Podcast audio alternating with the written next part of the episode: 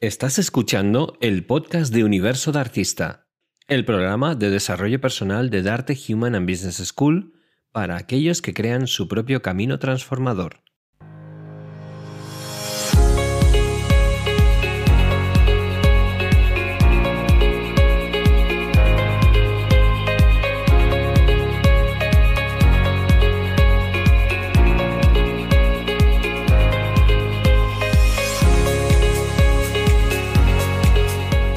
Bienvenidas, bienvenidos a este nuevo programa de Universo de Artista, nuestro noveno programa. ¿Qué tal estás, mi queridísima Patricia? Pues muy bien, buenos días a todos nuestros oyentes y nada, feliz, feliz porque esta semana hemos estrenado ya la primavera. Toma ya. Mm, la sangre altera. Y hoy vienes tú muy floreado, Es ¿no? verdad, no los, oyentes, cuenta, pero- los oyentes no lo, no lo ven. Bueno, si lo ven, eh, si nos están pero los de por cuando en YouTube lo puedan ver, sí, sí, vienes muy floreado, vienes muy primaveral. Claro que sí, O sea fíjate. que- eh, Me, me ha llegado la, la sensación, el- la energía primaveral Mm. me ha secuestrado. Muy bien, muy bien. Pues nos embriagamos de- del olor floral, del aroma floral y arrancamos eso, el noveno programa Guau, ya, con, con mucha información, con muchas ganas de aprender mucho sobre desarrollo personal y de, y de conocer a dos invitadas que tenemos hoy De, de- de- mucho caché, ¿eh? de mucho caché. Tenemos Ujú. por un lado a María Mikhailova, Ujú. que fue de artista y nos Sí. va a contar un poco cuál es su trayectoria profesional.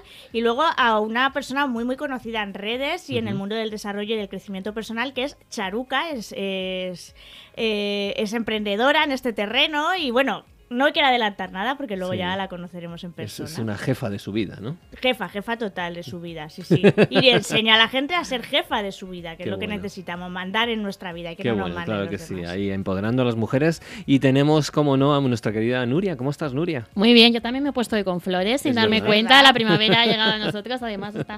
nos hemos puesto de acuerdo con los colores sin ser conscientes Es de verdad. ellos. Me encanta.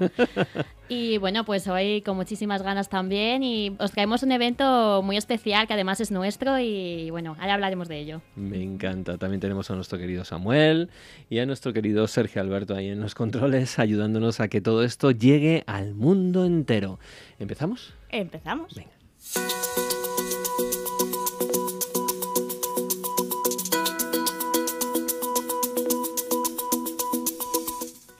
Pues comenzamos aquí las noticias, nuestro Darte News, las noticias que no van a encontrar nuestros oyentes en el telediario normalmente. Y vamos a empezar con una noticia de la mente es maravillosa, donde he descubierto cinco hábitos mentales en los que malgastamos mucha energía. Así es que vengo a mencionarlos para que sepamos cuáles son y sobre todo eh, cómo intentar ponerle remedio, ¿no? Para, pues eso, no perder energía por el camino. Que suficientes cosas tenemos ya que hacer en la Sí, vida que- como para ir perdiéndolas en cosas Que innecesarias. luego estamos muy cansados. Y no Sí, puede sí. ser. Para las cosas importantes no le dedicamos la energía. Así que cuéntanos. Pues nada, eh, lo que los hábitos mentales, estos en los que malgastamos energía, realmente son un conjunto de pensamientos a los que solemos recurrir normalmente porque digamos que forman parte de nuestra zona de confort o de nuestra parte donde nos sentimos cómodos. No quiere decir que sean pensamientos o hábitos buenos, pero nosotros digamos que ya los tenemos tan normalizados que estamos a gusto. A ver, cuéntanos. ¿Vale? El primero de estos hábitos mentales es preocuparse.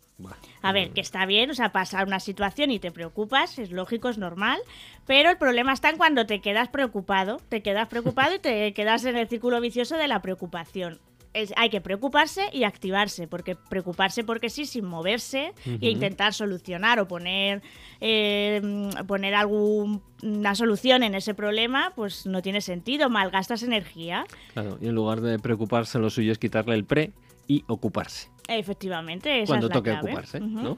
Y aquí hay otro tipo de preocupación, que, que también somos, normalmente la- somos bastante proclives a hacerlo, que es preocuparnos incluso antes de que pasen las cosas, Ahí porque está. encima ahí ya están malgastando energía sin ningún tipo de necesidad. Y además dicen que eh, los miedos muchas veces es precisamente esa preocupación. Dicen que el 99% de ellos nunca se cumplen. Claro. Entonces están malgastando energía incluso antes de que haya pasado, con lo que no tiene ningún sentido. O sea que hasta que no pasen las cosas, mejor no preocuparnos. Lo que pasa es que nuestra mente suele ir mm, 20 pasos por delante. Pues ya estamos cambiando. Vamos a utilizar toda esa, eh, toda esa energía y toda esa creatividad que utilizamos, que tenemos, en lugar de centrarla en preocuparnos, en las cosas que pueden pasar y no han pasado todavía, en ocuparnos y además luego utilizar esa creatividad para proyectar en positivo. Es decir, ¿por qué no estamos mirando lo bueno que puede pasar? Y todas las cosas buenísimas que, que pueden llegar a nosotros para llenarnos de si nos ocupamos o gastamos energía, vamos a gastarla en que nuestras células estén súper contentas. Ah, mira, pues sí, esa es una buena forma de, de, no gastar la energía de forma mala. La segunda, el segundo hábito mental que hacemos y gastamos mucha energía es excusarnos y pedir disculpas continuamente. Esto lo hacen especialmente las personas que tienen la autoestima bastante baja, ¿no? Porque parece que para cualquier cosa que van a hacer o van a decir o quieren pensar tienen que excusarse o pedir disculpas a los demás. Entonces al final estás todo el rato a la hora de querer hacer algo, primero pensar en voy a decir, eh, voy a hacer esto por esto, dar explicaciones y estás gastando energía por todos lados. Es, eh, es, tirarlo. Realmente este tipo de cosas suele suceder porque hemos eh, aprendido en nuestra vida a realmente eh, vivir de una manera en la que pensamos que el mundo son nuestros padres. Y me explico. Um, si yo tengo unos padres autoritarios y unos padres que de alguna manera en todos los padres normalmente siempre nos han intentado educar. Y la educación ha sido haz lo que yo te digo. Que, tienes que hacer, ¿no? Y entonces, claro, eh, en ese sentido, cuando eres niño, pues te sales, porque no eres consciente de todos los detalles y vas a cometer errores. Y esos errores eh, normalmente suelen venir con un castigo. Mm. Con lo cual, hemos aprendido a si yo cometo un error, rápidamente excusarme. Por favor, por favor, no, no, no, no. Y eso lo podemos coger como una, un hábito, un hábito que al final, pues, mm, evidentemente llevamos al, al, mundo adulto y nos lleva a estar continuamente alerta y continuamente excusándonos y preocupándonos y pidiendo disculpas, como estás diciendo. Y eso al final nos quita toda la energía. Uh -huh.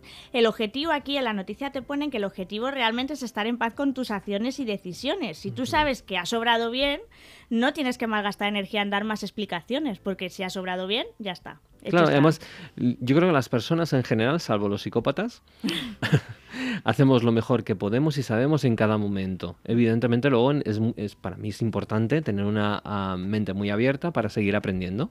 Y entonces no ponerte a la defensiva, que es como mucha gente se pone una, en un momento dado cuando a alguien le corriges o le dices, se pone a la defensiva. No, pues he hecho algo, observo, alguien me hace una puntualización, pues yo pues puedo cogerlo o puedo no cogerlo. Y a partir de ahí yo decido qué es lo bueno o lo malo, ¿no? Pero sobre todo tener una actitud de decir, bueno, pues eh, estoy en paz conmigo mismo siempre, porque yo lo voy a hacer siempre de la manera que yo sé, y estar muy abierto a seguir mejorando tu vida. Ya está. Con eso te olvidas de preocupaciones y de estar pidiendo disculpas y estar continuamente con esa sensación de culpa continuada. Qué cansancio, ¿lo ves? Es que agota ya solo de pensarlo, ¿verdad? Eh, a ver, la tercera razón, el, el, tercer, perdón, hábito mental en el que malgastamos energía es resistirnos al cambio. A ver, el cambio forma parte de la vida, el cambio está ahí. ¿Qué pasa? Que da miedo, da miedo enfrentarse a ese cambio y siempre estamos, ay, pues no, ay, pues es que ahora no, ay, es que ahora... Y al final es esos frenos, ese frenar continuo, mmm, te va restando energía, va, vas, porque vas buscando excusas todo el rato, te las tienes que ir inventando ya, porque hay veces que ya no hay excusa que valga, mm. y eso, todo eso gasta energía en tu cerebro. Confiemos en la vida, por Dios, mm. confiemos en la vida, porque si la vida nos está dando ahora mismo, nos está dando oxígeno, ¿verdad? ¿Por qué no estamos desconfiando de que la vida a lo mejor nos quita el oxígeno? No, pues si nos va, está dando oxígeno y estamos confiando en la vida, confiemos también para las cosas que en un momento dado a lo mejor no esperamos o que nos sacan de nuestra zona de confort. A lo mejor eso nos trae cosas buenas también. Entonces, confiemos un poquito más, ¿no? Y confiemos de que la vida cuando se porta bien y nos trae cosas buenas, genial. Y cuando nos se porta un poquito menos bien, pues a lo mejor es para algo y por algo. Entonces, confiemos en la vida antes de estar en, en ese, en ese estado, porque como dices tú, perdemos mucha energía. Uh -huh. Sí, abrámonos al cambio, que, uh -huh. que, las cosas buenas también llegan, que parece que solo vienen cosas malas. Eh, cuarto hábito que nos resta energía es tratar de cambiar a los demás. A ver, eh, muchas veces eh, estamos ligados o unidos a personas que pues no nos hacen bien o no nos gustan o no nos aportan nada. Y muchas veces en lugar de cerrar esas relaciones, que tenemos total libertad para poder hacerlas, uh -huh. intentamos, esfor nos esforzamos mucho en intentar cambiar a la otra persona persona. ¿Por qué? Error. Si, esa persona no te aporta, apártala de tu vida. Eso es, eso por un lado. Y, y, y también con, con, matices, ¿no? Porque muchas veces pues, son personas que, que, están cerca de nuestro, pues ya sean familia, ya sean eh, pareja, ya sean amigos. Eh, también entender que hay cosas de ellos que, bueno, pues que a lo mejor no encajan al 100% con lo que a mí me gusta, ¿no? Pues también respetémoslo, digámoslo en voz alta, ponerlo encima de la mesa. Oye, mira, esto que haces, pues, pues cuando esté yo delante, pues intenta no decirlo porque me hace mal.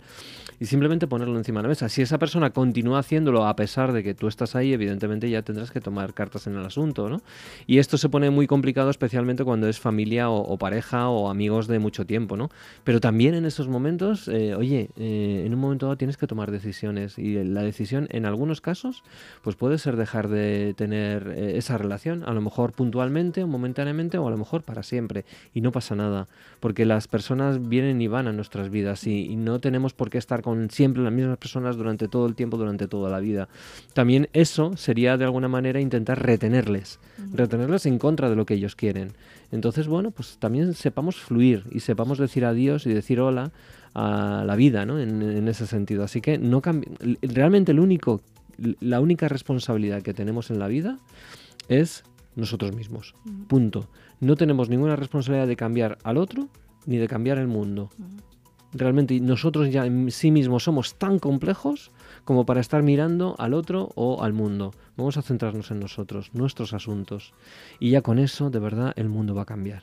Pero céntrate en ti mismo. Claro, gasta esa energía en cambiarte a ti, en transformarte a ti para ser tu mejor versión, ¿no? Que es lo que solemos decir. Y, en un momento dado gestionarte que eso que ha dicho esa persona o ese comportamiento, pues que no te afecte tanto. Si realmente apuestas por seguir con esa persona.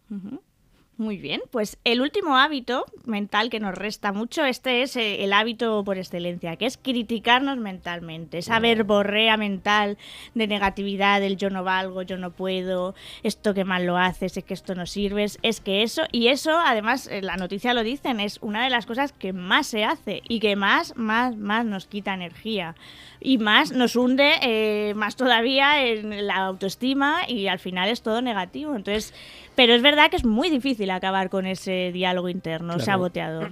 ¿Cuál es el problema, Patricia? Que es que esa crítica, ¿de dónde viene? realmente ni siquiera es nuestra. O sea, esta crítica nos lo han enseñado. ¿Quién nos lo ha enseñado? Normalmente suelen ser nuestros queridos padres, que lo hacen lo mejor que pueden, saben, y... pero es, nuestra referencia y hemos aprendido de ellos. ¿Y nuestros padres qué han hecho? Pues cuando hacíamos las cosas bien, felicitarnos, cuando las hacíamos según ellos mal, nos castigaban y evidentemente nos criticaban eh, ese punto, ¿no? Entonces, ¿cuál es la gran miseria de todo esto? Que cuando ellos no están, la voz de nuestros padres sigue dentro de nosotros y sigue criticándonos. Cuando la crítica es una crítica basada en hechos, en, cosas muy, muy, muy racionales, entonces, bueno, puedo observarlas, puedo mirarlas y puedo desarrollarlas. Pero normalmente la, la crítica esa crítica mental que nos hacemos continuamente suele estar basado en emociones, suele estar basado en creencias, suele estar basado en cosas que no son reales y que a lo mejor pudieron ser reales en aquel momento, pero hoy no. Ese soy un desastre, no valgo para nada, siempre lo hago todo mal, etcétera.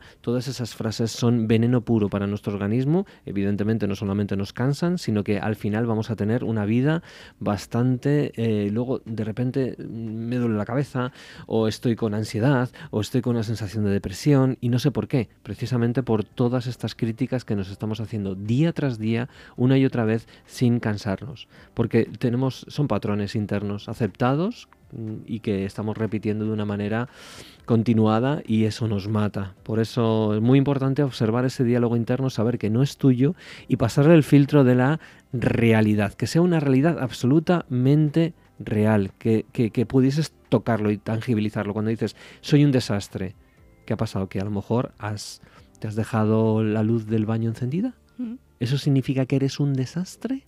¿O simplemente que has sido un despiste porque tienes tantas cosas en la cabeza que te has despistado y bueno, pues no pasa nada, pues la siguiente vez lo haces mejor? Pero no eres un desastre. Ser un desastre abre la caja de Pandora de tu subconsciente de eres un desastre y ahí empiezan a haber sensaciones, imágenes, sonidos, etcétera, que hacen que el resto de tu día a lo mejor se pueda volver realmente un verdadero fracaso. Y no tiene por qué. Seamos, seamos racionales en nuestras emociones y en nuestro diálogo interno. Sí, porque si esa falta de racionalidad es lo que hace que malgastemos energía eh, y muchísima. Entonces espero que los oyentes hayan tomado nota de los consejos que has dado para que estos cinco hábitos mentales tan malos que tenemos y tan habituales, pues los quitemos de nuestra vida o por lo menos les intentemos, los intentemos frenar un poquito para que no nos quiten energía. Pero ya mismo, estemos ahí atentos. en cuanto me siento mal es porque yo he estado teniendo un pensamiento que ha sido muy injusto para mí. Así que somos los verdaderos mayores enemigos que tenemos, somos nosotros mismos. Así que vamos a cambiar ya eso de una vez. P, P.bez. P, Vale. Pues ala, a cambiar todo el mundo, ¿vale? Y bueno, pues mira, hablando de cambio, cambiamos de tercio. Venga. Hoy vengo, a- ahora vengo con una noticia que seguro que le interesa a los, eh, a todos los emprendedores del mundo. A ver, cuéntanos. Porque son los dos tipos de miedo que pueden provocar el fracaso a todos aquellos que se van a enfrentar al emprendimiento, ¿vale? Es una noticia de Business Insider y eh, nos habla de dos miedos. Dos miedos que son miedos normales, porque siempre que vas a salir de tu zona de confort se activa ese miedo, eh, esa- esas sensaciones activadas por un miedo que es una emoción natural que se despierta ante cualquier cosa que es diferente a lo que ya conocemos, que es simplemente para que estemos alerta. Entonces, cuando vas a salir de tu zona de confort, se te activa ahí, se te activa ahí la campanita de eh, alerta, alerta, alerta, y surgen estos miedos. Los dos miedos eh, que, más se, que más pueden aparecerse en caso de emprendimiento son el miedo o temor a no ser lo suficientemente bueno, es uno de ellos. El ser, no ser lo suficientemente bueno, este miedo es más bien porque consideramos que no ser suficientemente bueno realmente de lo que estamos es no ser perfecto. Y claro, eh, tener miedo a no ser perfecto es que es imposible ser perfecto y menos cuando emprendes, porque cuando emprendes hay que equivocarse, o sea, no es que no te vayas a equivocar, es que incluso hay que equivocarse para poder aprender. Es bueno equivocarse, de hecho. Y va a pasar. Entonces, eh, si tú simplemente eh, no quieres emprender porque tienes miedo a no ser perfecto, mal. O sea, ese miedo fuera. Tienes que entender que vas a dar pasitos, que habrá pasos que se vayan muy bien y pasos que te vayan mal. Pues vete enfocándote en los buenos en los- y eh, sabiendo que los malos van a asistir y que todos ellos seguramente te vayan a traer una lección eh, de que luego te va a servir para desarrollar tu proyecto mucho mejor. Bueno, aquí para el tema de emprendimiento es muy importante tener un mentor o alguien que en un momento dado haya pasado por ese proceso que te ayude a pasar por estos, por estos momentos emocionalmente eh, intensos. Y, repito, o sea, si tú vas a hacer algo nuevo, como es el tema del emprendimiento, eh, pues es importante saber las reglas del juego, eso lo primero. Y la gente se pone a emprender sin ni siquiera saber cuáles son las reglas del juego. También es verdad que la cultura del emprendimiento aquí en España es muy bajita. O sea, comparado con otros países, eh, no hay tantos referentes. Con lo cual, al no tener referentes, no tenemos mentores. Al no tener mentores, yo tiro para adelante y ya me pongo yo mismo los golpes, ¿no? Los golpetazos. Bueno, pues esos golpetazos pueden venir bien porque te van a enseñar. Eso punto uno. Punto dos, una vez que tú empiezas cualquier cosa, el proceso de aprendizaje de todo tipo de cosas que hagas, vas a pasar por la incompetencia consciente. Vas a ser consciente de que no sabes. Y ese momento es difícil. Es difícil porque estamos acostumbrados siempre a tener una sensación de control, de certidumbre. Y cuando estés en esa incompetencia consciente, es decir, eres consciente de que lo estás haciendo mal, es difícil desde el punto de vista emocional. Pues cárgate de seguridad en ti mismo, de saber que no pasa nada por cometer errores. Y realmente el miedo, cuando está el miedo, ¿qué es lo que nos está pidiendo? Chorros, mm, litros, toneladas de seguridad en nosotros mismos. ¿Vale? A no ser que sea un miedo real en cuanto a que te esté atacando una persona físicamente, entonces búscate refugio, evidentemente, pero si es un miedo estilo A, mm, no soy suficientemente bueno, no voy a tener clientes, no va a salir esto adelante, estamos hablando de llénate de seguridad en ti mismo, de decir, claro que sí, puedo hacerlo, y entonces a partir de ahí mueve el culo. Y mueve el culo significa eh, buscarte a alguien que te ayude con esa duda que tienes existencial, que a lo mejor tú mismo, desde el punto de vista racional, no le puedes dar una solución. Entonces, una vez que tienes la solución racional, el miedo se va por la, se va por la ventana. Pues si este era el primer miedo, el segundo miedo que suelen tener los emprendedores y que les suele frenar bastante es el temor a no ser querido. A ver, a no ser queridos, a no ser aceptado, a que su proyecto no tenga acogida, a que no, a que ni siquiera pues haya gente que no le guste. Pero claro, esto volvemos a lo de siempre. O sea, no podemos gustar a todo el mundo. Intentar gustar a todo el mundo, agradar a todo el mundo o que eh, mi producto sea el que le gusta a todo el mundo es que es imposible e inviable. Ojalá Ojalá que existiera esa posibilidad. Pero mira, esto es una de las cosas que también resta mucha energía, ¿no? El, el intentar agradar continuamente. Claro.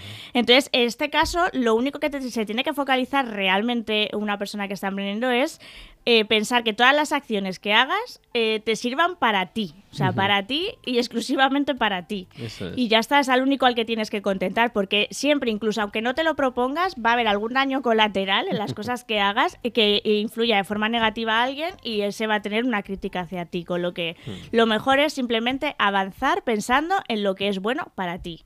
Claro, eh, aquí, aquí volvemos de nuevo a conectar con uno de los miedos más primarios del ser humano, que es el miedo al rechazo. Cuando somos bebés necesitamos a que nuestros padres nos acepten, con, por eso somos tan gustosos y nos hacen así, mmm, qué guapos sois. Y, imagínate que un bebé fuese feo, bueno, no, es una broma. Pero sí que hay un miedo al rechazo continuado y evidentemente cuando empiezas un, un proyecto nuevo, pues quieres que todo el mundo le agrade. Eso es un pensamiento mágico absolutamente fuera de lugar. No, tu, tu proyecto va a ser odiado por mucha gente, mucha. Eh, evidentemente lo suyo es que gustes a los suficientes como para que puedas eh, realizar y poner en marcha tu proyecto. Pero hay muchísima gente que odia el coaching, que odia el desarrollo personal. Se piensa que todo esto es una historieta, una americanada, un tal. Y bueno, pues bien, pues oye, tú a tu vida, yo a la mía, está todo perfecto. Pero yo sé que hay muchísima gente que sí le gusta el desarrollo personal, que le gusta el coaching, que además es, desde mi punto de vista, es como de cajón de madera de pino. Si eres un ser humano, te ha de gustar el coaching, pero bueno a, partir de ahí podríamos debatir. Em, pero claro, teniendo yo ese pensamiento, yo voy a dar lo mejor de mí mismo, sabiendo que el coaching es absolutamente esencial para la vida de un ser humano. Y eso es lo que yo pienso. A partir de ahí, que otros piensen distinto, es su historia. Y, bueno, pues podríamos debatir por eso pero realmente el, pensar que todo el mundo le va a gustar tu proyecto es, repito, es un pensamiento mágico de niño pequeño. Eso es imposible. Y va a haber gente que no acepte, incluso rechace y desprecie tu proyecto. Asúmelo ahora o dentro de tres meses, pero asúmelo.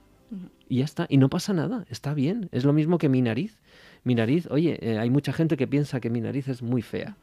Y yo pienso que mi nariz es mi nariz y por eso es bonita. Claro, claro, o sea, al final es lo que he comentado, al final te tiene que gustar, primero tiene que gustarte a ti el proyecto, porque si ya empezamos porque a ti no te gusta el proyecto que quieres sacar adelante, mal vamos. Entonces, tú vete haciendo lo mejor que puedas ese proyecto que tú sabes que, quieres, que, eres tú el que lo quieres, que no lo odias y que vas a sacar adelante. y a partir de ahí, pues lo que dices tú, aceptar que como dicen ahora mucho, no soy una croqueta y no le puedo gustar a todo el mundo, ¿no? Totalmente. Pues efectivamente. Eh, y ya te traigo la última noticia, que vamos a cambiar. Mira, es, eh, lo he visto en una página web muy famosa que hay en Latinoamérica que se llama Soy Carmín, que es un poco como el glamour, o sea, la revista Glamour de aquí o demás, ¿no? Un poco lifestyle. Y hablan de un término que me ha llamado mucho la atención, me encanta traerte estos términos, que se llama gaslighting. Ay, sí, sí. Gaslighting. Luz de gas. Sí, que no llega, o sea, que viene a ser una forma de manipulación sutil donde invalidan las emociones de otra persona. Es decir, cuando otra persona hace que sea menos lo que sentimos, porque a él no le conviene, o porque a él le hace daño, o porque no le interesa.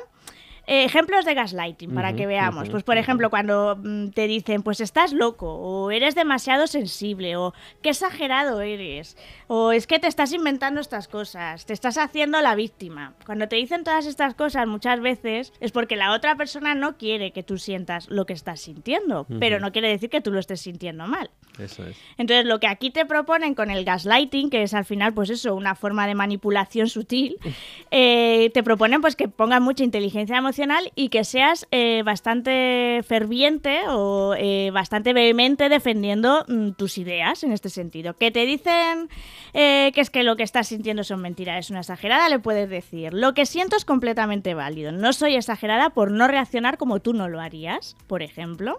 O decirle, cuando te dicen eso te lo estás inventando, eso son cosas tuyas que tienes en tu cabeza, pues por ejemplo decirle, mira, no voy a discutir contigo con algo que yo sé que es verdad porque lo he experimentado. Eso es. y entonces es. un poco eso, el evitar que, te, que cuando sientes, porque muchas veces eh, cuando hay emociones o cuando una persona tiene determinadas emociones, las otras personas como que intentan tapárselas, ¿no? Igual que cuando éramos pequeños, ahora ya no tanto, ahora ya por fortuna no se tapa tanto, pero pues lo típico de los niños no lloran, los niños tienen que ser fuertes. ¿Por qué se tienen que tapar las emociones? Las emociones están ahí y yo creo que muchos de los problemas que tenemos actualmente es porque durante muchas generaciones han intentado tapar esas emociones, que al final son naturales, forman parte del ser humano y que, oye, que tienen que estar ahí, tienen que sacarse, ¿no? Porque, porque están para eso, para, para sacarse, para sentirlas y para, para, no, para no encarcelarlas. Claro, totalmente. Aquí lo más importante es entender una cosa muy clara y es que las emociones son emociones y por mucho que yo las intente tapar, por mucho que yo las intente negar, van a seguir ahí. Y de hecho esto es como intentar tapar uno de esos balones de playa que los intentas meter hacia adentro. Lo que va a pasar es que llega un momento en que van a saltar y te van a pegar en la cara, ¿no? Directamente. Pues con las emociones pasan lo mismo. Las emociones en el fondo es un pilotito que se enciende porque eh, te está pidiendo algo la vida. Te está pidiendo un cambio, concretamente. Un cambio que puedes cambiar fuera de ti o dentro de ti. Si es fuera de ti, pues lo cambias. Es decir, eh, te puedes enfadar porque de repente el micrófono este no funcione y entonces me enfado y entonces muevo y hago así, y digo, ah, vale, ya funciona. Entonces cambio algo fuera de mí. Pero puedo mm, tener un tema que es que mm, a mí me afecta esto, esto, aquello. Entonces puedo cambiar algo dentro de mí, que es no tomármelo de esa manera, observar qué creencia limitante tengo ahí que me está llevando a actuar de cierta manera. Entonces al final es, es una cuestión de de aceptar primero las emociones y luego saber cuál es el mensaje que me está dando. Y una vez que sé ese mensaje, a partir de ahí hago algo fuera o hago algo, dentro. Ese es el, punto, ¿no? Entonces aquí la represión emocional no funciona y es lo que mm, al final nos lleva a esta, luz, a esta luz de gas, a este gaslighting. Entonces, como bien dices, la asertividad es muy buena, el ponerle racionalidad a estas emociones es muy bueno y al final también entender que si la otra persona te hace este, este gaslighting es porque él o ella también están viendo una, una cierta amenaza amenaza algo de su bienestar o de su relación contigo o lo que sea. entonces eh, ellos también están de alguna manera Mm, reaccionando con esa luz de gas, ese lighting intentando arreglar la situación, cuando es lo peor del mundo, o sea, es la peor de las acciones posibles, ¿no? Intentar negar algo que es tan claro. Con lo cual, aquí lo que nos falta, Patricia, a todos, a esta sociedad en general, es mayor inteligencia emocional, entender más las emociones, las nuestras y las de los demás. Y evidentemente la represión es lo peor que puedes hacer, no puedes reprimir una emoción. Pues con este mensaje de trabajar esta inteligencia emocional, que en Universidad de Coaching yo creo que un día tenemos que centrarlo a lo mejor ahí para, para enseñar más tips a la gente sobre este tema. Oído cocina. pues nada, aquí dejamos las noticias porque venimos ahora con, un evento, con un evento además nuestro propio, que dentro de una semana estaremos allá a tope con él. Venga, vamos allá, vamos, vamos con ello.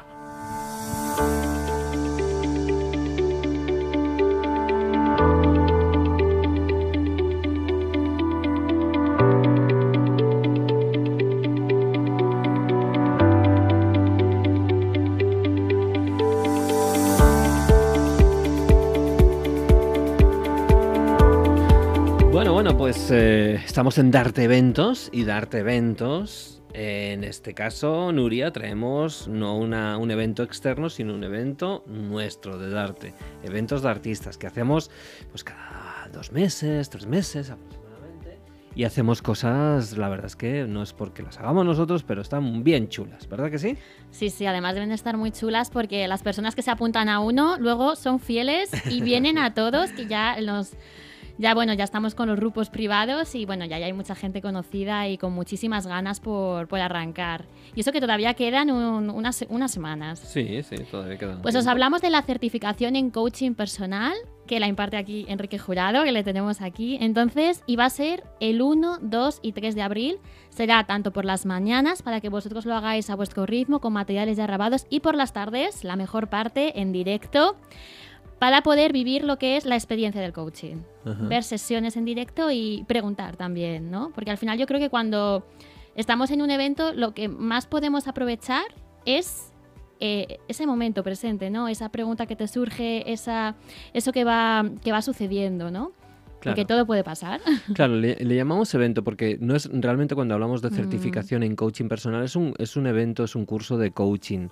Eh, sobre todo tres días para que en esos tres días aprendamos coaching, aprendamos qué es la profesión, eh, cómo hacer sobre todo coaching personal. ¿Por qué coaching personal y no coaching ejecutivo, etcétera? Pues porque el, coaching puede servir para trabajarnos cualquier área de nuestra vida. Es decir, la vida que es es la suma de pues nuestro hogar, de nuestro trabajo, de nuestra familia, de nuestra salud, de nuestros hobbies, de nuestros amigos, pues todo ese tipo de cosas, ¿no? Y entonces todo lo que tenga que ver con nuestras vidas, nuestro día a día, pues tenemos un montón de circunstancias que nos impiden vibrar, que nos impiden ser nuestra mejor versión muchas veces. Bueno, pues el coaching personal se dirige a ayudar a que la persona sea su mejor versión en cualquier de las áreas de la vida, ¿no? Entonces fíjate la cantidad de cosas que se pueden desarrollar con el coaching personal, ¿no? Entonces en estos tres días, evidentemente, eh, no vamos a crear coaches porque la profesión de coaching se hace durante un periodo de un año, año y pico, pero sí por lo menos que las personas conozcan bien la profesión y que incluso la vivan, la vivan a través de esas sesiones que estamos hablando, sesiones en directo.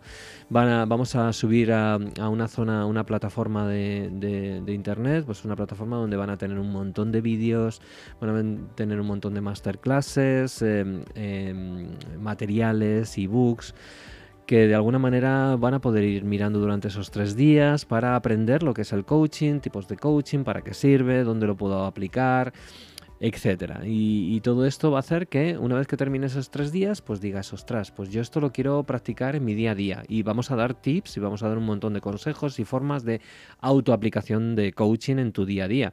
Pero es que además aquellas personas que quieran luego profesionalizarse, etcétera, pues les vamos a trazar un plan, un plan de acción para ah, desarrollar una buena formación, un buen camino para que puedan ser coaches profesionales pues de aquí a un tiempo. Sí, al final si la palabra coaching y esta profesión te resuena, es un buen momento para empezar a probar y ver si, si es para ti, ¿no? Y también entenderlo porque al final hay muchas formas de entender el coaching, ¿no? El primer, o sea, mm, cada día, para que lo entendáis, va a estar enfocado en un área y el primer, el primer día se va a hablar de qué es el coaching. Entonces, ¿Qué es el coaching para ti? Así un poquito, mm, una pincelada para que vayan. Bueno, pues el, coaching es, eh, es una disciplina, es una, es una profesión, ¿vale? Así como concepto, mm. para mí es una profesión, pero también se podría decir una disciplina, una filosofía de vida, ¿vale? Pero al final es una serie de herramientas y una serie de estrategias que nos ayudan primero a identificar y luego gestionar cambios. ¿Cambios para qué? Cambios para que puedas eh, conseguir en tu vida em, tus objetivos, tus deseos, tus sueños. Todas las personas desde que somos pequeñitos tenemos eso dentro de nosotros. Siempre soñamos con de mayor voy a ser tal, o cuando cumpla tanto, o cuando termine la carrera voy a hacer esto, esto, aquello. Y eso es lo que nos mantiene vivos. O sea, eso es parte de la naturaleza del ser humano. Tener sueños, tener deseos, tener objetivos y metas. Entonces, eh, ¿qué es lo que pasa? Que cuando ya empiezo a ser mayor, empiezo a tirar esos sueños, deseos y metas empiezo a tirarlos por la basura primero y luego finalmente a no tenerlos. Y eso nos hace dejar de ser seres humanos, dejar de ser felices, dejar de vivir plenamente. Y esa es la gran carencia que puede tener el ser humano. El coaching que hace es, independientemente de la edad que tengas, de la situación que estés, etcétera, te ayuda a identificar qué cosas necesitas cambiar para poder alcanzar tus sueños. Porque ¿por qué tiramos a la basura los sueños? Porque tenemos miedo, primero, a no alcanzarlos, al rechazo de no alcanzarlos, al, abandono, a sentirnos mal, a la frustración. Bueno, pues todos estos miedos con el coaching se eliminan. Porque lo que hacemos es ayudar a que te traces un camino adecuado para alcanzar tus metas y tus sueños. Todo es posible, pero claro, no es fácil. ¿Por qué? Porque no, nos han enseñado, punto uno, y segundo, sobre todo, no nos han enseñado a cómo trabajar tus pensamientos, tus emociones, tus valores, tus creencias, absolutamente todo lo que está de piel para adentro que te hace o bien tener éxito en tu vida o tener fracaso en tu vida. Pues todo eso es la clave y eso es lo que aprendemos en coaching, a entenderte, punto uno, y luego a diseñar tu vida para que lo puedas conseguir y cumplir todos tus deseos y metas. Así que algo tan bonito como esto, el mundo lo tiene que saber, lo tiene que conocer y por eso hacemos este, este evento de tres días de formación absolutamente plena con evidentemente también las prácticas que tú has dicho para que todos sepáis cómo funciona esto. Y fíjate, esos tres días que podían ser podría tener tranquilamente un coste de entre 1.000 y 1.500 euros de tres días de formación potente, con toda la información y todos los eh, materiales que conlleva, pues lo estamos dejando a un precio, ahora mismo está a 25 euros. 25 euros, es un 98% de descuento, es una pasada. Así que quien, quien no quiere hacer coaching es porque no quiere, no porque no puede. Sí, porque o sea, por 25 euros al final es, es un viaje hacia adentro, muy hacia adentro, como decía Enrique, cada, cada capa ¿no? que vamos a ir viendo y trabajando, porque es, eh, ese camino que hemos venido a hacer, muchas veces tenemos miedo a ese cambio y al final, justo que hablábamos antes eh, en, darte noticias, esos cambios son necesarios para llegar hasta donde queremos. Y eso está muy enlazado con el segundo día, que el, tema propuesto es por qué es esencial en tu vida y, mm, y ahí por qué es esencial en la vida de... en todas las áreas, además, de nuestra vida, en todas, ninguna se eh, libra. Es esencial, ¿por qué? Porque es... El coaching te da em, el manual de instrucciones de tu vida, ¿vale? las reglas del juego, básicamente. Nadie nos ha enseñado esas reglas del juego y al final acabamos con frustración, con sensación de no puedo, no valgo, no sirvo y al final me dejo, soy una especie de marioneta en manos del Estado o en manos del jefe o en manos de una pareja que no me gusta o unos hijos que me maltratan, por decirlo así, ¿no? Hay momentos buenos también, por supuesto, pero, pero no merecemos sufrir, no merecemos pasarlo mal. La vida de vez en cuando se tuerce y la vida nos da cachetes importantes. Esos cachetes están ahí también para hacernos mejores personas, para seguir creciendo y no son en absoluto malos, sino que son maneras que podemos utilizar para ser mejores personas aún. Y el coaching te ayuda a entender cuáles son estas reglas de la vida, ¿no? Entonces, eh, por eso es esencial, por eso es fundamental que el mundo conozca em, estas reglas del juego. Y si tú conoces las reglas del juego, ya da igual si es en tu trabajo, con tus amigos, con tu propio desarrollo personal, con tu salud, con todas las áreas de la vida, vas a entender cuáles son las, em, digámoslo así, los, puntos importantes y, las, y las, mm, las palancas que debes accionar para cuando la vida te da una cosa, pues tú moverte hacia otra. Es decir, estar continuamente en esa homeostasis que la vida continuamente te saca de ella, te saca de la homeostasis, te saca del equilibrio para tú de nuevo volver a tu equilibrio. Y todo está bien. Y eso te, ayuda precisamente, mm, no sé si conocéis a Víctor Frankel, que estuvo en, precisamente con su libro El hombre en busca del sentido, estuvo una, en, un, eh, ¿cómo se dice? Ahora no me sale la palabra, eh, con los nazis. Em, y, estuvo durante tres años en un, en un campo nazi, ¿no? Eh, con los judíos y, al final le dio sentido a su vida, le dio sentido a ese sufrimiento tan horroroso que es estar en un campo de concentración nazi. ¿no?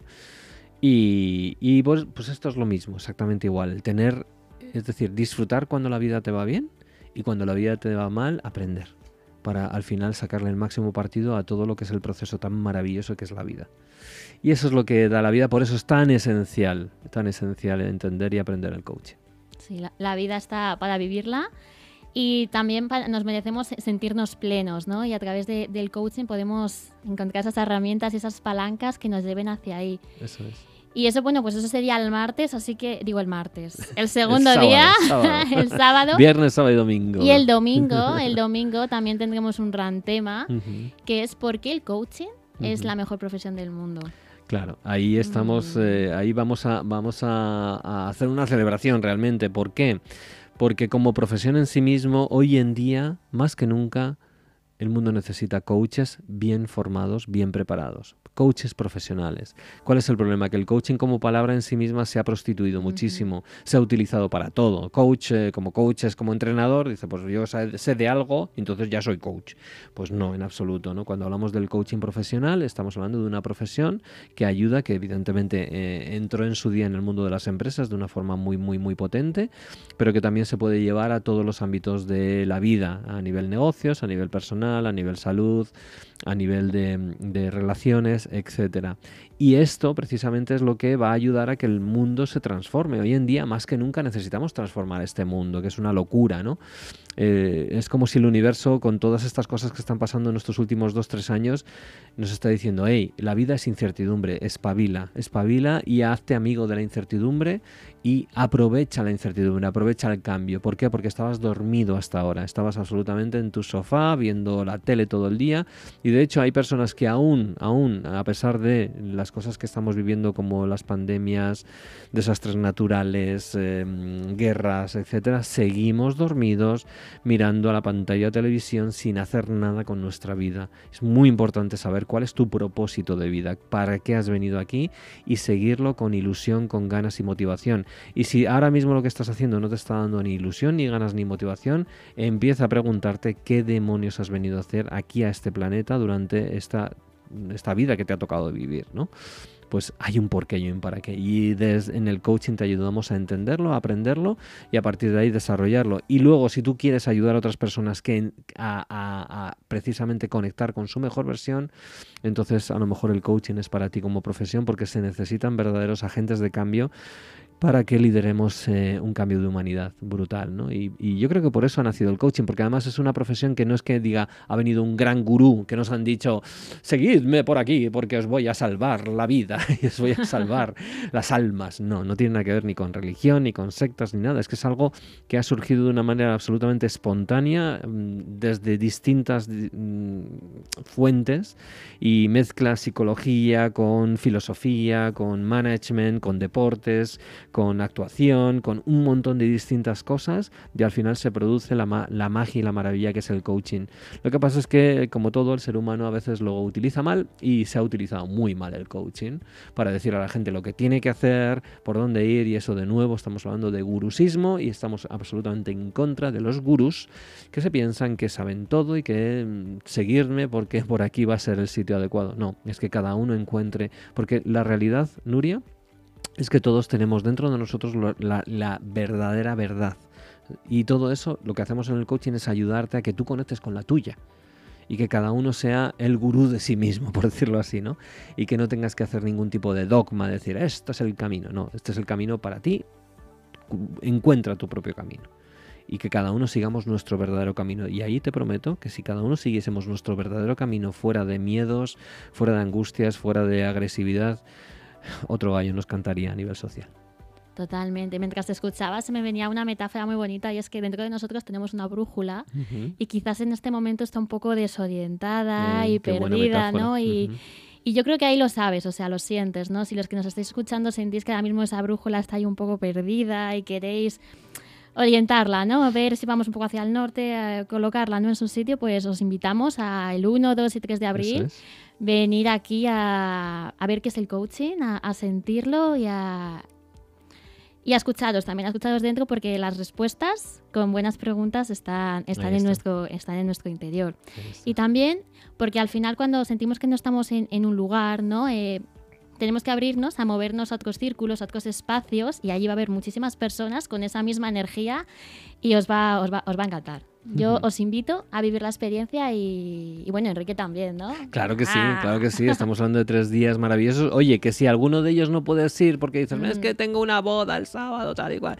No pasa nada, por 10 euros eh, te pillas todo lo que son las grabaciones, todos los materiales, los vas a tener durante un año entero y vas a poder vivir el mundo del coaching eh, por muy poquito dinero. Es decir, estamos hablando de eso, 25 euros ahora mismo, que no es dinero y que además eh, te va... Si, si todavía no conoces el coaching, y todavía no sabes muy bien de qué va, pero has escuchado y tal, y has leído algún autor que te ha gustado, etcétera, la mejor manera de entenderlo desde la base, desde una base además absolutamente limpia, pura, de lo que es el coaching, vamos a, partir de cero, como si se lo explicásemos a un niño pequeño, para que, para que todo el mundo entienda qué es el coaching y cómo lo puede aplicar en su vida. Y luego, repito, en el último día, aquellos que queráis seguir la profesión, pues os invitaremos a un nuevo camino. Totalmente. Y para apuntaros nos podéis buscar por las redes sociales en arroba darte formación y ahí tenemos el enlace en el perfil directo para que veáis toda la información, lo leáis vosotros mismos y os apuntéis.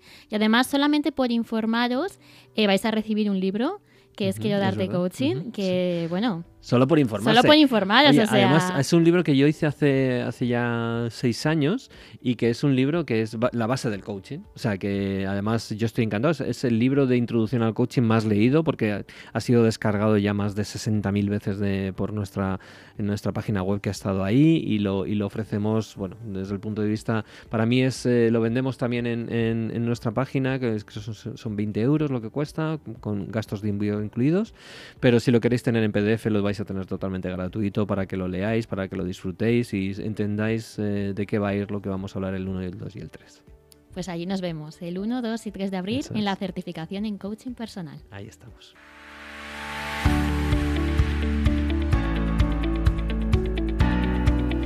Bueno, pues estamos en Universidad de Coaching, como todas las semanas, y vamos a hablar de una forma muy precisa, muy rápida, de algo fundamental en el mundo del coaching.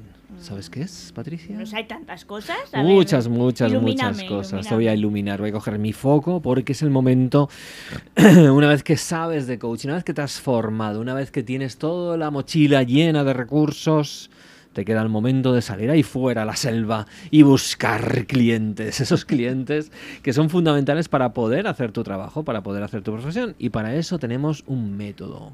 Un método además creado por, Por- Enrique Jurado. Oye, me ha quedado un pareado sin quererlo. qué bonito. Sin habernos enterado, hemos hecho un pareado. Mm, Sí, eh, brand sí, sí. coaching, fíjate, es Ah. el, el brand coaching es, eh, es, una, es un método que estuve bicheando yo, est- estamos hablando del año 2011, ya después de haber lanzado Darte en el año 2009. eh, yo estuve ahí desarrollando un proyecto. En principio ya el propio proyecto Brand Coaching era para ayudar a las marcas a que metiesen valores de coaching. Ese era un poco el, inicio de Brand Coaching, ¿no? Pero era complicado. ¿Por qué? Porque una marca no es un, no es un ente, es, es muchos entes a la vez. Es, es la suma de todas las personas que trabajan para la marca, cliente, etcétera. Entonces era muy difícil personificar en una marca y su estrategia de marketing, que era lo que de don- de donde yo venía, eh, meterle todos los valores, todas las creencias, identidad, es decir, todo lo que es la personalidad de la propia marca. Entonces no terminó de funcionar ese proyecto y lo que hice fue luego a darle la vuelta, es decir, oye, mm, si a las marcas no les podemos dar coaching, vamos a darle marcas a los coaches. Es decir, que los coaches tengan una buena marca, un buen proceso de, marketing. Yo venía del mundo del marketing, he estado 18 años de mi vida en multinacionales como director de marketing, en, marcas como ya.com, eh, Orange y otra serie de marcas grandes, donde yo he aprendido, además a- he disfrutado mucho de mi época de marketing.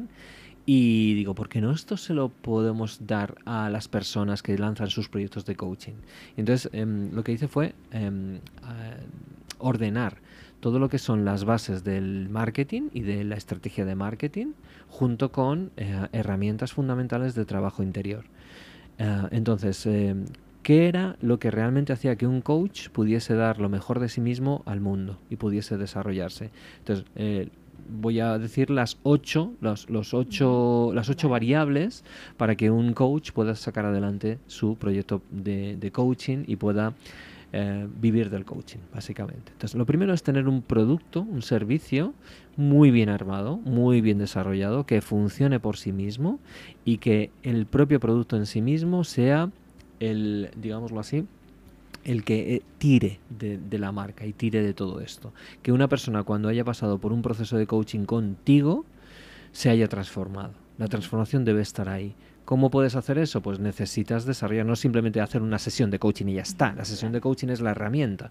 Pero el producto o la oferta en general es todo, todo. Es decir, conmigo vas a trabajar em, pues desde, desde tu estado actual hasta tu estado deseado, todos los cambios que vais a ir haciendo. Y tú lo puedes explicar y lo puedes transmitir. Y no solamente eso, sino poner en marcha y que la persona contigo, durante esos dos, tres, cuatro, cinco meses que trabaje, se transforme.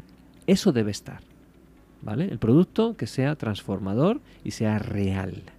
Segundo, una vez que tienes un producto transformador y real, pasas a lo que es el target, el famoso target, es decir, tu avatar, tu público, a quién va dirigido eso que vas a hacer. Y no es, no, pues para todo el mundo. No. Necesitas afinar muchísimo tu nicho.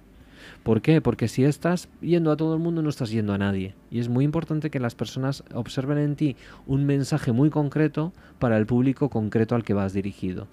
¿Vale? Entonces puede ser en coaching, coaching de salud, coaching de relaciones, coaching eh, de adolescentes, es decir, puede ser el propio asunto eh, de lo que hagas, el coaching para dejar de fumar, o pueden ser tipo de personas. Lo que digo, adolescentes, mujeres, etcétera, ¿no? Entonces, el, el definir muy bien tu avatar, tu público objetivo, muy importante. Paso 3 es, em, una vez que tienes el producto y el público, ¿a qué precio lo vas a dar? ¿Cuál es tu precio adecuado?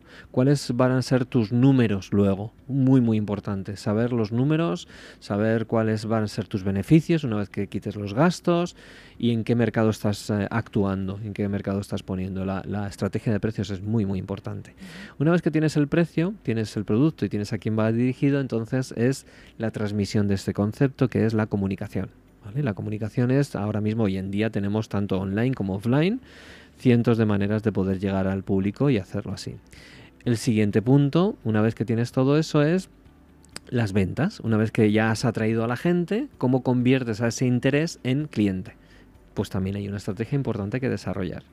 Luego está la parte de la eh, disciplina. La disciplina, hoy hemos tenido, vamos a tener luego a, Charuca, que precisamente nos va a hablar de productividad y de, y de planificación y todo este tipo de cosas. Muy, muy, muy importante tener esa productividad y planificar muy bien a través de eliminar la procrastinación y tener un plan y una disciplina. Luego, por otro lado, está la parte de trabajar el, todo lo que es el, tema de, inteligencia emocional, las emociones, fundamentales, el trabajo emocional, porque hay una emoción del yo no puedo, yo no sé, yo no valgo, que te va a hundir en ese sentido. Y luego está la parte de la planificación, la planificación que hemos visto hace un momento, la parte de disciplina, pero luego necesitas desarrollar un plan, un project plan de uno, tres años, donde tú vas a decir cuándo vas a lanzar tu página web, tus tarjetas, tus, eh, tus canales de comunicación, etcétera, etcétera. Entonces, esos son los ocho básicamente principales eh, variables que son fundamentales a la hora de desarrollar tu producto, tu servicio. Y estas son variables que en sí misma ya darían para un curso entero, cada una de ellas, ¿no? Pero por lo menos decirlas, ponerlas encima de la mesa y, algún día ya empezaremos a hablar de cada una de ellas de forma más particular. Pero por lo menos en Universidad de Coaching que sepáis que existe un método para que tú puedas vivir de tu pasión, en este caso ya sea de coach o de cualquier otra mm, profesión del mundo del desarrollo personal. A mí personalmente me parece un método muy bueno porque es verdad que yo creo que es la duda ¿no? general de todo el mundo de quiero ser coach, pero cuando termino de formarme como coach está ahí el abismo de sí, sí, vale, pero que vienen los clientes a mí, me caen del cielo, me atraen y yo creo que esa es la duda, la duda general. Y exactamente esto en el máster que tenéis en la escuela, que tenemos en Darte, creo que también se da, ¿no? Se da, se, da, hay un módulo completo de, de, brand coaching y luego lo que tenemos concretamente es para que el que diga, no, no, yo sí me lo voy a tomar en serio, lo voy a hacer, estamos haciendo un curso que se llama el curso de brand coaching VIP, que con un tutor y conmigo y a través de un montón de materiales estás durante dos meses preparando todo ese, ese plan de marketing completo, ¿no? Porque esto no solamente es un tema conceptual, sino que hay que arremangarse, remangarse bien y, poner en marcha todo este tipo de cosas. Entonces, si tienes alguien que ya pasa por ello y ya te puede enseñar a hacerlo, pues mira, mejor que mejor. Pues mira, precisamente ahora tenemos una invitada que creo que ha puesto muy en marcha eh, muy bien este plan de brand coaching para que poco a poco y pasito a pasito se pueda dedicar a ello. sí, sí, está pues, muy bien. Pues vamos a ver sobre todo el éxito que ha conseguido gracias a todo esto, claro que sí. Venga, pues vamos allá.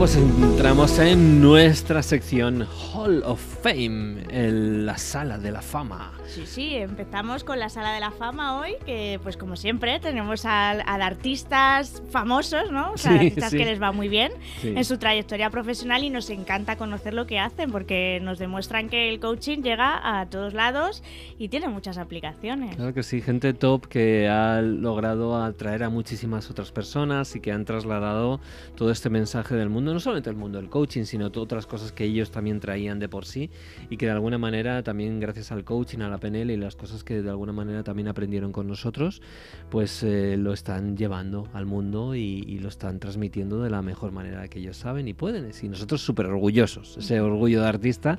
Así que por eso hemos creado esta sección de traer a todos esos artistas que están haciendo cosas muy bonitas y muy buenas en el mundo. Y hoy traemos a una de las grandes. Hoy traemos a María Mikhailova que está especializada ahora mismo en coaching estratégico. Su misión como coach es ayudarte a salir del estancamiento vital y descubrir lo que te hace única y emprender a través de tu pasión. Además, como coach ayuda a personas estancadas en su trabajo a descubrir sus talentos y crear su propia marca personal para reinventarse y dedicarse a lo que le apasiona.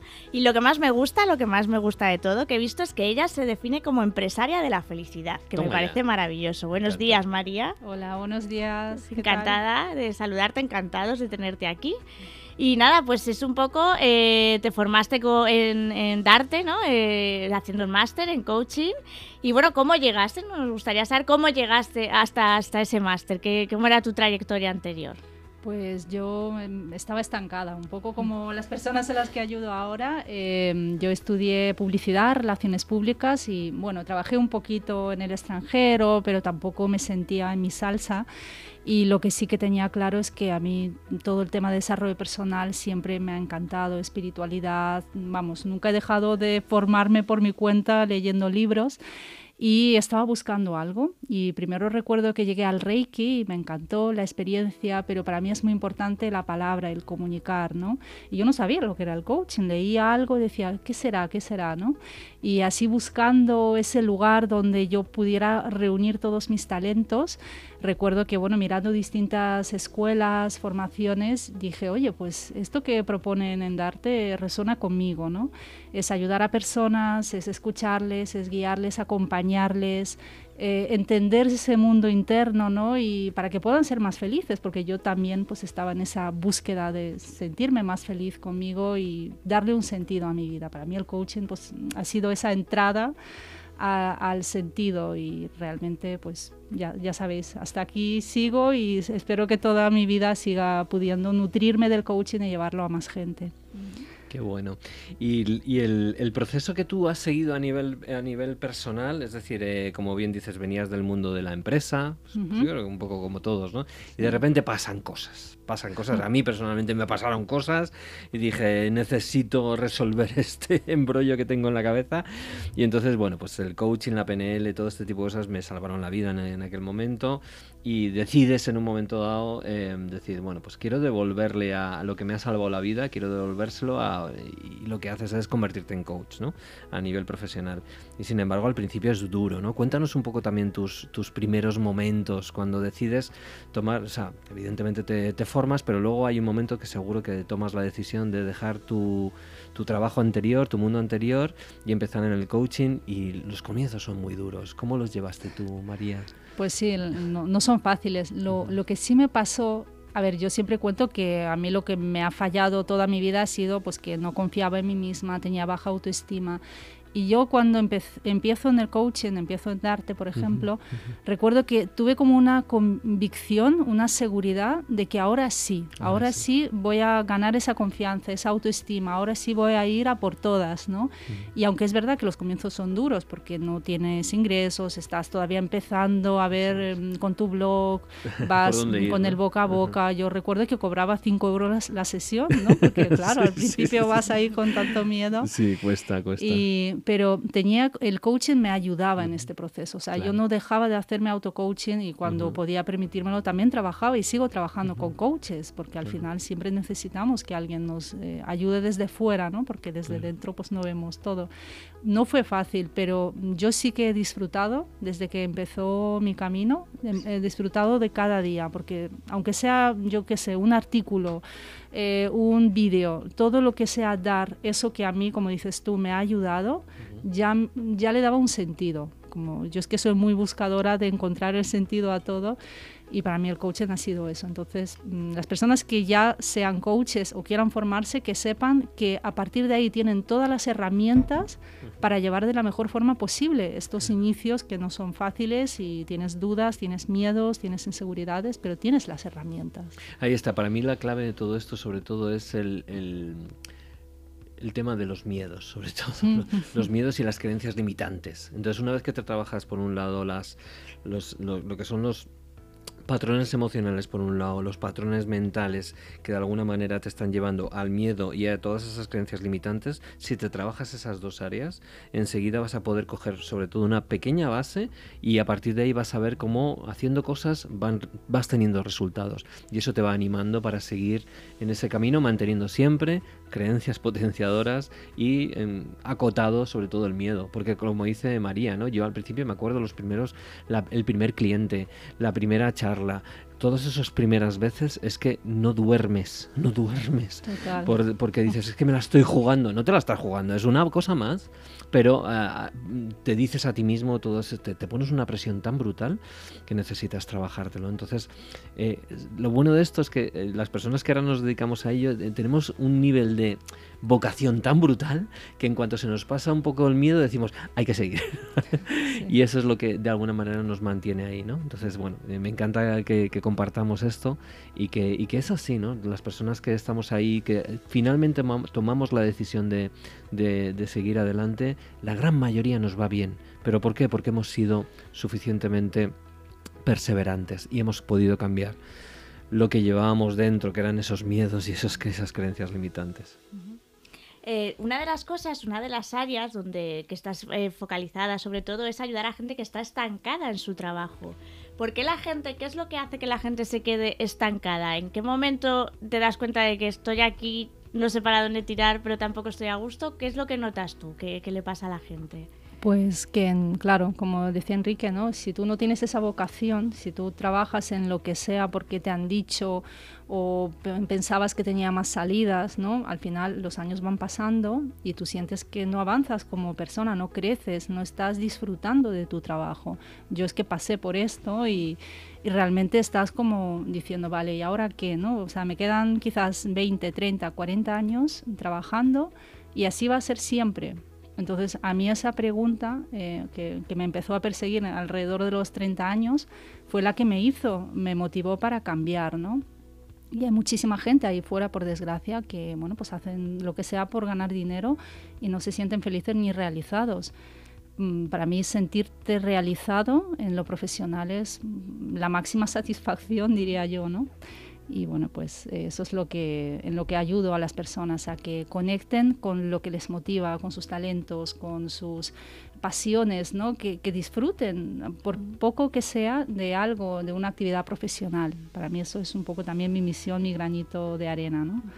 Y que suele, suele ser muy, eh, muy contrario a la gente a lo que se está dedicando, a lo que realmente es su propósito. ¿Tú notas que esa que generalmente nos acabamos dedicando mucho por cómo nos lleva la sociedad y que nuestro propósito es totalmente distinto, nuestra vocación totalmente distinta. ¿Lo notas mucho que la gente tenga ese cambio? Sí, sí, de hecho a mí me acude gente que es lo que dices, que trabajo en temas administrativos. Al final, ya lo sabéis, somos un poco espejos, ¿no? Yo trabajaba mucho en temas administrativos y sentía que ahí había mucha rutina, que no iba conmigo, con esa parte creativa, comunicativa, y a mí llega gente así, dice, estoy en una oficina, estoy en temas de contabilidad, estoy en una empresa con un puesto de poca importancia, ¿no? Y noto que, que no estoy dando a los demás, quiero ayudar, quiero aportar, pero ahí siento que soy un número más. Entonces, bueno, a mí me llegan personas que son sobre todo mujeres eh, y que, bueno, pues tienen esa, ese perfil, ¿no? Perfil administrativo y sin sentirse aprovechadas, por así decirlo, en lo profesional. Es que como, como decimos muchas veces, creo que las mujeres, em, en este caso, venís de, de una serie de patrones que no os han permitido de verdad vivir plenamente al final los roles que de los que de alguna manera hemos estamos em, eh, heredando o hemos heredado en las últimas generaciones es la mujer en casa, el hombre mm. trabajando, bueno, todo eso ya gracias a Dios está rompiéndose, nos queda mucho camino, pero es verdad que las mujeres en este caso que cogéis un poquito más las riendas, os tenéis que enfrentar con una serie de patrones y de creencias instauradas a nivel social que son muy difíciles de romper. Y precisamente tú con el coaching con todo lo que haces ayudando a las mujeres en ese sentido y tú misma has pasado por ese proceso, creo que es fundamental que haya mujeres como tú haciendo, haciendo todo esto. Y además no solamente en coaching, sino además eh, sé por lo que estoy viendo también que ayudas a, que ellas también desarrollen sus proyectos profesionales, es decir, que, esa parte más de acción, de eh, exposición, de aquí estoy yo, etcétera, que muchas mujeres pues que se han quedado mucho en el segundo plano se expongan y que cojan fuerza, entusiasmo, etcétera, ¿no?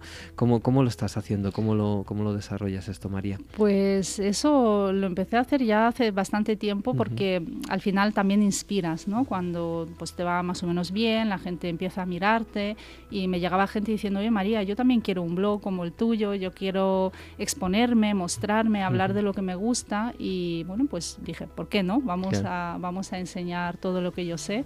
Y a día de hoy, por ejemplo, me he asociado con mi marido, él es ingeniero informático, entonces es el que me ha hecho la web y, digamos, él pone esa parte técnica y yo pongo más la parte de marca personal, de contenidos, etcétera, ¿no? Entonces, la verdad es que lo disfrutamos mucho, trabajamos como siempre con mujeres y pues que quieren reinventarse sobre todo en el mundo de desarrollo personal, terapia, coaching, eh, bueno, pues todos esos temas de ayuda a los demás. Qué bueno, la semilla se va desarrollando y creando frutos que a su vez crean más semillas y esto es lo que estamos haciendo. Sí, sí, yo lo que noto mucho en el, mundo del coaching es que eh, la ayuda al final es muy grande, o sea, porque ya no ayudas solo en procesos, sino que muchas veces pasa eso, el decir, vale, te ayudo en un proceso de coaching, pero es que te puede ayudar también en tu emprendimiento para que veas más allá. O sea, que, es muy gratificante. Para ti, ¿qué es lo más gratificante? ¿no? Porque eso tiene que ser muy gratificante, pero para ti, ¿qué es lo más, más gratificante de tu trabajo?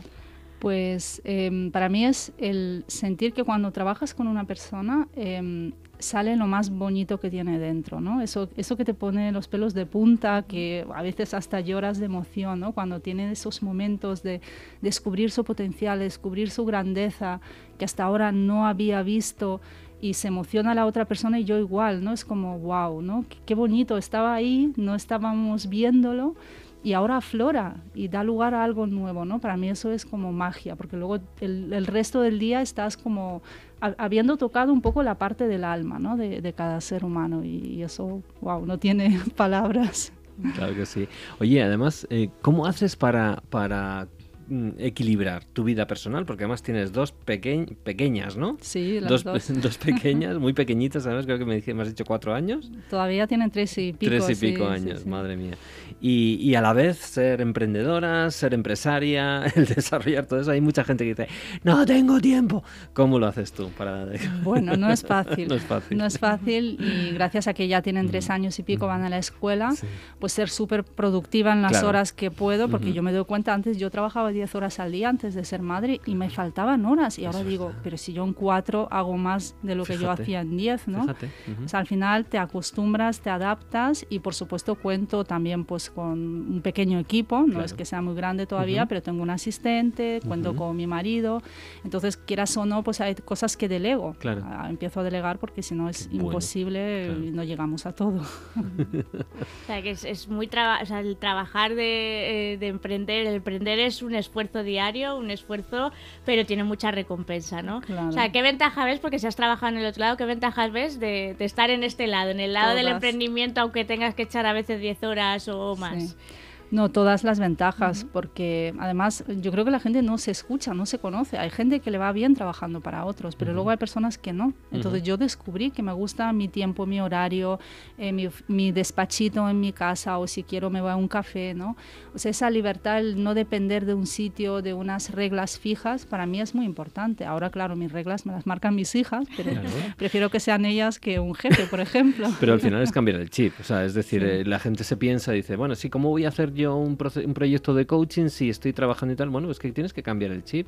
Y si te vas a hacer coach, en un momento vas a generar ingresos por otro lado, vas a tener que dedicarle tiempo, evidentemente, pero eres tú quien decides el tiempo. Eres tú quien decides el tiempo y puedes incluso generar más dinero del que estás generando haciendo esto, pero haciendo algo que te gusta, porque si haces algo que te gusta, normalmente debería ser más productivo y dar mejor servicio. Con lo cual, al final son, es romper con, con el chip, romper ese techo de cristal muchas veces. Mm.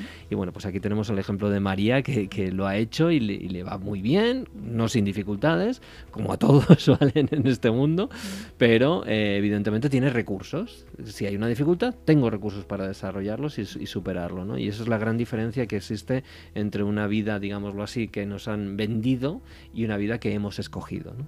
Así que, pues, pues por mi parte, de verdad es un orgullo tenerte aquí con nosotros y verte crecer y, sabes que estamos aquí para lo que necesites. Esperamos que María Mikhailova, esa marca siga creciendo y, podamos contar contigo para que nos cuentes futuros proyectos. Por supuesto, muchísimas que te vaya muy bien. Gracias a los dos. A ti. Gracias.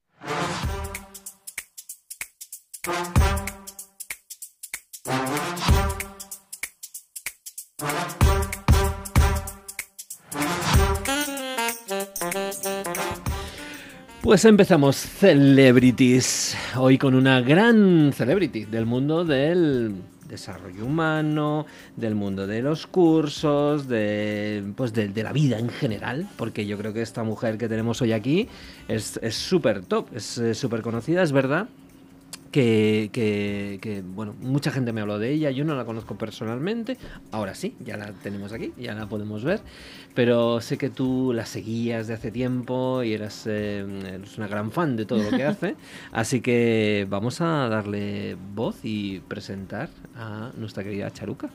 Sí, hoy tenemos con nosotros a Charo Vargas, eh, la creadora de, de Charuca, que es una marca de papel terapia eh, con ella te ayuda a creer en ti y a mantenerte organizada, inspirada y llena de energía, que en estos días es súper importante.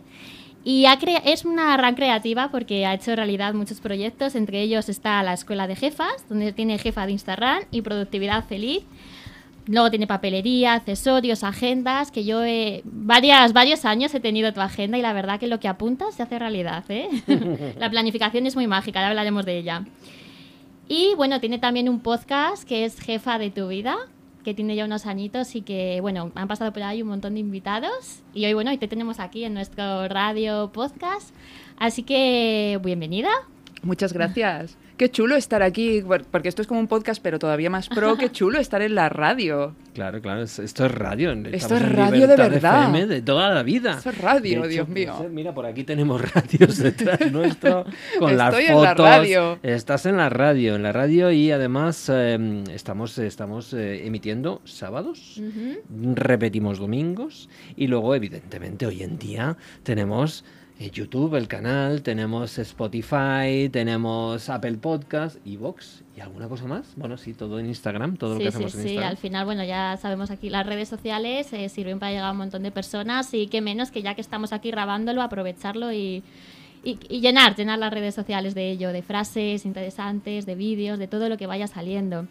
Y bueno, aprovechando que te, tenemos aquí, te quería preguntar, eh, o sea, Charuca tiene muchos, muchos años y ha ido cambiando, ¿no? Al final empezó siendo una cosa, fue cambiando.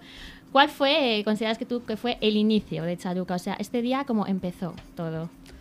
a ver, Charuca tiene ocho años de mm. trayectoria y sí que es verdad que es una marca, un proyecto que ha ido evolucionando y que le han pasado cosas, ¿no? Como a las personas y como a la vida misma. Y yo creo que el, el punto de inflexión de Charuca fue cuando, me, cuando descubrí la papelterapia, porque yo no tenía un proyecto empresarial de voy a hacer una marca que combine papelería y crecimiento personal. No. O sea, yo era como, bueno, vengo de la ilustración y del diseño, me gusta la papelería, pues voy a hacer una tienda y voy a vender cosas bonitas. Pero recuerdo perfectamente el día que diseñé la primera agenda y que, le, y que se me ocurrieron los ejercicios para hacer trabajo de autoconocimiento, definir tus objetivos para el año y hacer el trabajo para conseguir esos, el plan de acción, para conseguir esos objetivos que, que sentí como, ostras, qué chulo es esto. Y me acuerdo, se lo mandé a mi hermana, que es mi socia, y también le encantó. Y luego con el tiempo lo llamamos papelterapia. Mm. Y creo que ese fue un punto de inflexión muy grande para la marca. Cuando me di cuenta que yo soy una persona que me encanta el crecimiento personal y que podía llevar a mi marca el crecimiento personal. luego ya vino el podcast, vino el libro, ahora la escuela de jefas. O sea, al final Charuca, sobre todo, es crecimiento personal. Mm. Qué bueno, pues precisamente lo que hacemos aquí, Universo de Artista, es crecimiento personal. Evidentemente viene desde lo que es Darte, Darte Human and Business School, que es nuestra escuela de coaching, y se termina siendo, digo, ¿por qué no hacemos algo de contenido que, que le sirva a todo el mundo? Total. Y porque lo que hacemos en las clases pues está muy bien, pero es para menos gente, y esto es una manera de llevarlo a, los 7.000 millones de personas, bueno, 8.000 ya, creo que hemos crecido, ¿no? El planeta ha crecido. pero sí, sí que es verdad que estamos aquí porque es verdad que hay muchísimo contenido de todo tipo y el mundo del crecimiento personal, el mundo del coaching, la PNL, el mindfulness, todo este tipo de, disciplinas necesitan por un lado muchísima profesionalidad y por otro lado muchísima forma de poder llevar esto al mundo de una forma además que sea muy simple, muy sencilla. ¿Por qué? Porque yo cuando estudié hace ya 15 años, ¿no? Todo lo que es el mundo del coaching, eh, había muchísima muchísimo academicismo y aquello era como, ostras, para leerte el libro de Richard Bandler y de John Grinder y de Tim Galway y de tal, era como, ostras, qué complicado es todo esto. Y resulta que cuando luego te metes no es nada complicado. Entonces necesitamos ser esos transmisores, esos, canales de llevar esto de una forma muy sencillita al mundo y de verdad que se puede cambiar, se puede transformar. Entonces tú con tu papel terapia o con tus cursos de jefa o nosotros con todo esto que hacemos, el eh, al final el, el objetivo final es que las personas vean que realmente se puede cambiar, no solamente se puede cambiar, se debe cambiar. Tenemos una responsabilidad en nuestras vidas de, de- de empezar a dejar tanto, tanta pantalla y tanta cosa que nos tiene ahí adormecidos y salir ahí fuera y vivir la vida plenamente y que cada movimiento, cada, cada obstáculo que tenemos en nuestra vida, utilizarlo de una manera para mm, saltar como trampolín, ¿verdad? Entonces, bueno, me encanta, me encanta lo que, todo lo que estás diciendo. Charuca, ¿quién eras antes de ser Charuca? ¿De dónde vienes? Pues mira, pues una persona, una hormiga más de este hormiguero enorme que, que le gusta mucho rajar, o sea, que habla por los codos y que además es como una buscadora de cómo estar mejor, de cómo estar mejor. Entonces sí, he sido eso y sigo siendo eso. Una persona que le gusta comunicarse, que le gusta usarla sin hueso, que es mi deporte favorito, y que está en constante búsqueda de cómo me saco las piedras de los zapatos, cómo quito peso de la mochila. Y ya está. Y lo que antes de hacerlo profesionalmente lo hacía Por hobby. sin más y, y era como la coach de mis amigos, la coach eh, mm, eh, que no estu ahora me estoy formando en coaching, pero antes era como una cosa más natural. Sí. Y ahora llevo todo lo que yo voy aprendiendo a mi trabajo. Qué bueno. Pero esto, una hormiga, una hormiga. Una hormiga del hormiguero. Una hormiga del hormiguero. No te lo ha llamado Pa- Pablo Motos, ¿no? Para No, ahí. todavía no. Todavía no. En ello está, en ello está. En ello está, en ello está, en ello está, sí, sí. Y una cosa que quería preguntarte, porque yo también vengo del mundo del diseño gráfico, y al final llega un momento, no sé si a ti te pasó, que de diseñar para otros, ¿no? Peticiones y tal, no había tiempo, tal. eh, ese momento en el que dices, no, ahora es momento de, de diseñar lo que yo tengo en mente, de diseñar mis, mis diseños, mis agendas, todos mis proyectos, ¿no? De dedicar todo ese tiempo a mí. ¿Cómo fue ese, ese paso? Sí, yo vengo de diseño y la ilustración antes de, de crear mi marca y yo sí, yo sentía que yo quería ser libre. Mm, Era como, ¿por qué esta persona, por qué le tengo, tengo que hablar con esta persona de cuándo tengo vacaciones? ¿Por qué esta persona me dice cuándo entro y cuándo salgo de este lugar? Yo quiero manejar mi barca y conducir mi vida. Entonces, y también llevar a cabo mis, propio- mis propios proyectos. Y así fue como pasé del trabajo por cuenta ajena al maravilloso mundo de emprender, que nunca acaba.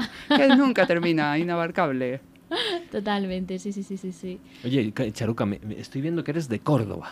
Nacida en Córdoba, sí, pero sí. tu acento cordobés. Yo no, tengo acento de nada, lado. porque de, ¿de dónde diríais que tengo acento? Si todo el mundo me, me pone por el norte. Ajá. Anda. O sea, ¿qué, me, me veis acento de algún lugar? No, yo sinceramente es un acento neutro, de esos que ponen en la televisión. Como la realidad neutro. neutra. ¿Dónde vives ahora? En Barcelona. En Barcelona. estás. Llevo desde 2004 en Barcelona. Nací en. Córdoba. Ajá, Crecí en Baleares. Ajá. Luego en La Mancha. ajá. Y, y llevo en Barcelona viviendo desde 2004. Ujú. Con lo cual yo ya no tengo acento de nada. De, Soy nada- del- de- de España. del todo. Te adaptas a cualquier cosa. Yo sí, a lo que me echen. Oye, ¿cómo conseguiste ese super mega éxito en tu, en tu podcast? ¿Qué pasó? ¿Qué hiciste? ¿Fue un tema casual? Total. ¿O, o- o- o es que hiciste detrás una estrategia de marketing? Yo no he hecho estrategias nunca. O sea, somos una marca que no ha tenido un plan. Ajá. Y el podcast tampoco. Yo el podcast lo empecé porque quería tener una excusa para llamar al Borja Vilaseca de turno o a la Mónica Galán de turno y hacerme amiga suya. Y, él me- y Pues no- con la radio nosotros lo mismo, ¿eh? No te ¿Sí o qué? Yo solo quería tener una excusa de yo con el podcast me harán caso y me podré tomar un café con alguien si Claro. llevo un micro Qué y lo pongo en medio. Qué bueno. Y luego resultó que conectó con gente, pero lo que, lo que tiene mi podcast yo creo que es muy chulo de que es verdad, o sea, es real, es verdad y ya está, y es muy de andar por casa. Qué bueno. Si uno estornuda no pasa nada, o si, un- si te equivocas vuel- vuelves para atrás pero no se corta.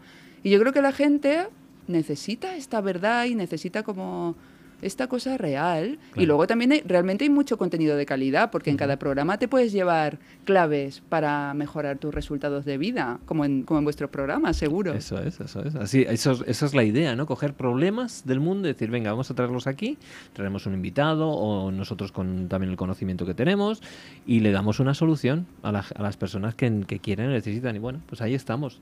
Realmente este programa es, es, un, es la continuación de Gente Brillante, un primer programa que lo hicimos muy en línea con lo que estás com- comentando tú, de traer gente así chula que a mí me apetecía conocer. Y, y además, bueno, la radio también evidentemente es un buen gancho, ¿no? Para, para atraer a esas personas.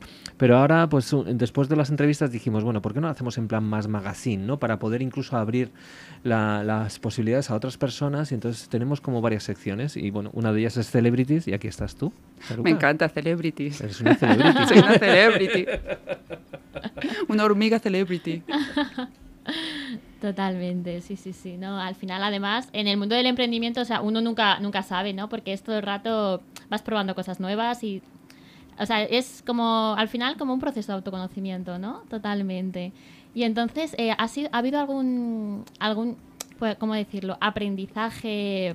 Bueno, ha habido muchos, imagino, muchísimos, muchísimos aprendizajes. Pero alguno reciente que digas, Dios mío, este clic de repente me, me dio mientras estaba emprendiendo.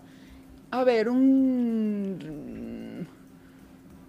Un clic reciente en el emprendimiento. Mm. Pues en el emprendimiento no se me viene ninguno a la cabeza, pero sí que te voy a dar uno que me Sí. viene con el trabajo de autoestima. Ah, Y eso sí que es una cosa que he hecho bastante reciente, que ya veréis que es súper simple, que es como, bueno, esta chica pues sí. Sí. que ha tardado.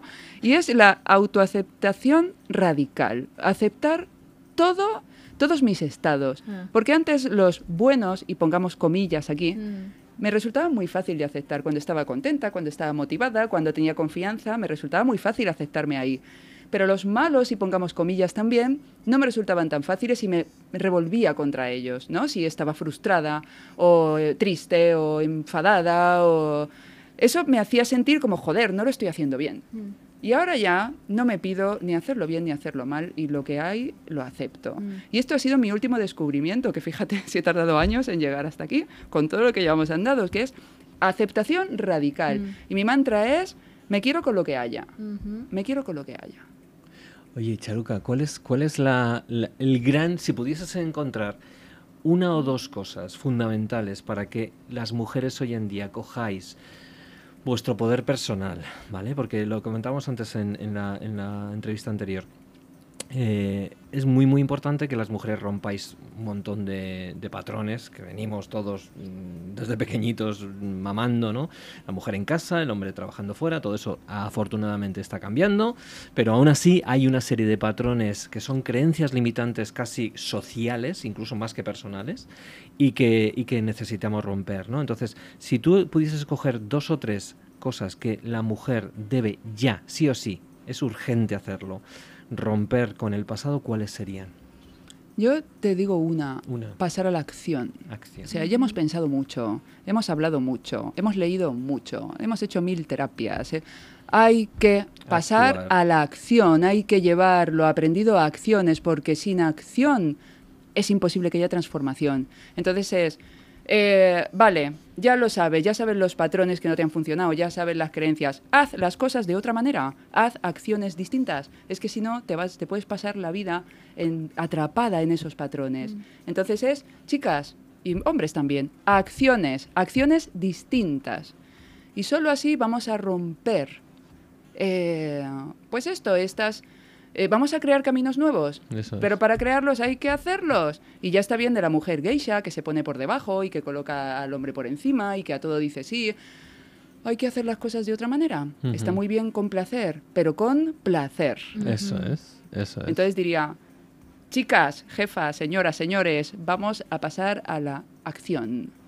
Eso es. Y, y es para mí es importante entender que es tu vida, son tus normas y que debes ponerte en primera posición para luego poderle dar lo mejor de ti a los demás. Totalmente, es que es la geisha, la geisha eh, al final es una pasivo-agresiva que está comiendo como, joder, ¿para qué estoy haciendo esto si no me apetece, si yo quiero hacer otras cosas, si no tengo tiempo para mí, voy agotada?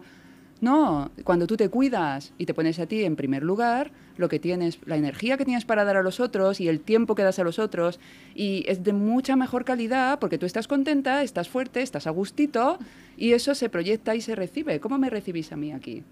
Genial, súper sonriente. Yo estoy muy a gusto. Súper a gusto, súper Pero porque hago un trabajo, Claro. hago un trabajo y paso a la acción y a veces tengo que pasar cosas incómodas, y, pero es que hay que hacerlo, porque si no, no evolucionamos.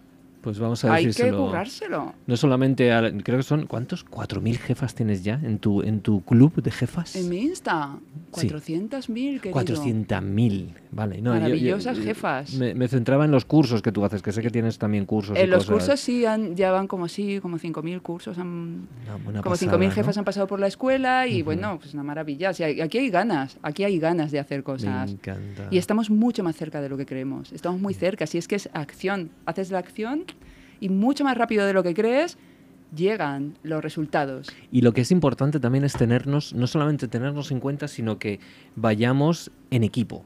Total. Digo hombres y mujeres, Sí, ¿no? sí, como sí, tú bien decías, ¿no? Es decir, porque si solamente estáis vosotros y nosotros estamos como viéndolas venir, diciendo, bueno, Rezagaos. pues, re- rezagaos, despistados y además que no queremos movernos porque estamos muy a gusto donde estábamos, en el rol donde estábamos, pero aquí se trata de cambiar el chip porque es que no solamente, no- el tema a gustos no, estábamos como perezosos. Sí, yo no creo que como estuvierais tan a gusto, ¿no? En absoluto. No si, yo, si yo todo lo que estoy aprendiendo ahora en mi nueva vida, de, de que estoy que seis años con mi queridísima Zara, un besito para ella, eh, es que he cambiado muchísimas cosas y ahora me siento muchísimo más autónomo, muchísimo más mm, libre en mi propio hogar.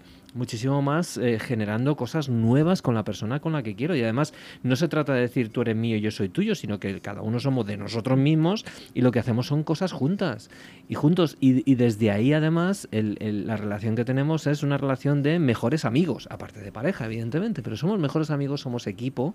Y, y claro, antes era todo lo contrario, era estar continuamente refunfuñados. Que si tal, que si yo me voy con mis colegas, tú te vas con las chicas, tal y cual, y al final es un desastre. Entonces, las, las parejas, las mujeres, las parejas y los hombres necesitamos cambiar el chip y sobre todo cambiar para que lo que es la vida en general, lo que les estamos trasladando a nuestros hijos, empiece a cambiar desde ya. Porque si no, mm, estamos eh, quedándonos en las cavernas y haciendo lo que hacíamos antes, ¿no? Entonces es muy, muy importante hacer equipo. Y ese es un concepto que precisamente fue Zara quien me lo dijo. Porque normalmente muchas veces los hombres vemos, cuando vemos a personas que estáis haciendo cosas hacia- a favor de las mujeres, lo miramos como con recelo. Que no, que somos un equipo y aquí estamos todos juntos y vamos de la mano, ¿vale? No es mujeres contra hombres, hombres contra mujeres, es que no tiene sentido, ¿no? Y entonces me encantan este tipo de, de proyectos como el tuyo, Mónica Galán también, eh, todo- todas las personas que estáis haciendo un montón de cosas, Malas Madres, eh, Ane Gartiburu, o sea, son sois personas que estáis haciendo cosas tan maravillosas y ayudando a cambiar el chip de unos y de otros. Evidentemente, eh, en el mundo del desarrollo personal, por desgracia, sois mayoría mujeres, porque creo que estáis muchos más espabiladas que los O porque hay hombres. más dolor. Porque yo creo que lo que nos mueve, ser. lo que nos lleva al mundo del desarrollo personal, o más conciencia del dolor, es evitar el dolor, ¿no? Queremos estar mejor y a lo mejor por eso somos las mujeres antes las que hemos llegado hasta ahí. Pero tú has hablado, la palabra más que dolor es conciencia, tener conciencia. Tener conciencia. Mm. Tener conciencia de lo que sucede. Los hombres estamos como metidos en, en una especie de pantalla de ordenador, en un juego. No nos enteramos que realmente hay una persona desde fuera que puede cambiar lo que pasa en ese juego, ¿no? Y las mujeres en ese sentido creo que estáis mucho más avanzadas que nosotros y de verdad que os lo agradezco un montón. Eh, evidentemente, además, no solamente en, en- en el mundo del desarrollo personal, es que Darte, Darte Human and Business School, somos todo chicas y, Sí. y estamos Samuel y yo básicamente aquí de- defendiendo también a nuestro Lo que es muy fuerte género. es que si piensas en figuras de desarrollo personal, se te van a venir hombres a la cabeza. Es- es- es- pero eso, Es eso- como, ¿por qué? O ¿Por sea, qué? ¿qué está pasando aquí? No tiene si en el desarrollo personal es más femenino. ¿por qué si piensas en figuras de desarrollo personal te vienen hombres? Bueno, eh, yo creo que eso gracias a Dios está cambiando. Iguales Está- son los hombres que están más divulgando y las mujeres más... Porque los hombres hemos hecho siempre. ¿Por qué soy yo el que ha creado Darte Human and Business School? Porque estoy acostumbrado, entre comillas, a hacer. Y eso es lo que tú estás. Acción, Acción. acción. Y eso es lo que necesitáis vosotras. Acción, quereroslo, decir yo puedo, yo valgo. Es verdad que hay muchas, muchas de mis alumnas de coaches, tenemos más de ya dos mil y pico mm, coaches profesionales que hemos lanzado al mercado, ¿verdad? Pues eh, casi todas ellas, el gran, el gran caballo de batalla para ellas es creérselo generar em, ese- esa, esa parte de empoderamiento y generar esa- ese plan de acción.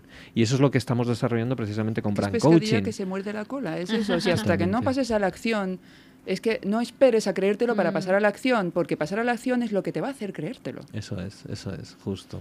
Oye, ¿quiénes son las personas que han pasado por jefa de tu vida Uy. y que más te han como marcado? ¿no? Ah, seguro que todos, ¿no? Porque cada uno da cosas súper chulas. Por cierto, invítanos también un día, ¿vale? Toma nota, toma nota. Vale. ¿Quién, es, qui- quién es la persona que a lo mejor más te ha llamado la atención Es, es, es imposible sacar uno que me haya llamado la atención. Pues algunos, cuéntanos pero, varios. o sea, gracias al programa he conocido a Mónica Galán, a Laura Baena, Ujú. ha pasado Borja Vilaseca. Sergio Fernández, Sí. eh, Laín García Calvo o mm, Carlos Burgos Sí. y mujeres también impresionantes como Leire y Estefanía de Papiroga. Se me, me- me resulta imposible resaltar resaltar uno. Es que os pasará a vosotros. Todos Sí. te dejan algo. Todos te dejan una huella. Todos te dejan algo. Sí que es verdad que yo no sé si vosotros escucháis vuestro propio programa. Yo a veces me escucho mi podcast y sí que es verdad que hay algunos que los he escuchado igual más. Y hay uno de Sergio Fernández, el segundo que hicimos con él, que se me viene a la mente especialmente, Sí. que bueno, hubo muy buena energía en, ese, en esa grabación y, y yo lo he escuchado varias veces. Así que mira, resalto, por ejemplo, este. Muy bien, genial. Y además yo no sé qué tendrán los podcasts y la magia del momento, que es como que justamente esa conversación, ¿no? Te resuena tanto que, que te va dando como pistas, ¿no? Esa conversación a lo mejor dentro de un mes no sería la misma. ¿no? Totalmente. Está como en el, en el momento, en el momento indicado. Yo te quería hacer una pregunta en relación con planificación, porque al final las agendas es lo que más nos da. ¿Dónde está para ti el equilibrio entre planificar y fluir para que suceda la magia de hacer realidad nuestros, nuestros sueños? Planificar y fluir. Es que Mm. yo pienso que puedes planificarte y fluir Claro. dentro de tener una estrategia y dentro de tener una planificación. E- Es que para mí no hay una cosa no, ex- Mm. no- es que hay mucha gente que dice, "No, no, yo no me quiero planificar porque si me porque yo soy muy creativa y si me planifico ya no voy a fluir." Yo fluyo igual, pero con un plan. Es decir, si me hago un plan de acción para hacer un curso para sacarlo este año, yo me hago mi planificación para que me dé tiempo a todas las etapas que conlleva la creación de un curso. Pero cuando luego me pongo a preparar mi curso, yo entro en mi flow la mar de a gusto. ¿Entiendes? O Sí. sea, tú puedes tener una planificación y seguir una agenda. Perfectamente. Y yo creo que es una creencia limitante lo de si me planifico voy a dejar de fluir. Vas a fluir mucho mejor, porque en vez de tener mil cosas, vas a saber qué tienes que hacer ese día en vez de tener mil cosas en la cabeza. Y te vas a poder concentrar en fluir en esa cosa en concreto. Y para mí fluir o no fluir ¿Mm? tiene más que ver con la energía, con que hagas un trabajo de llenarte de energía, que con que te planifiques o no.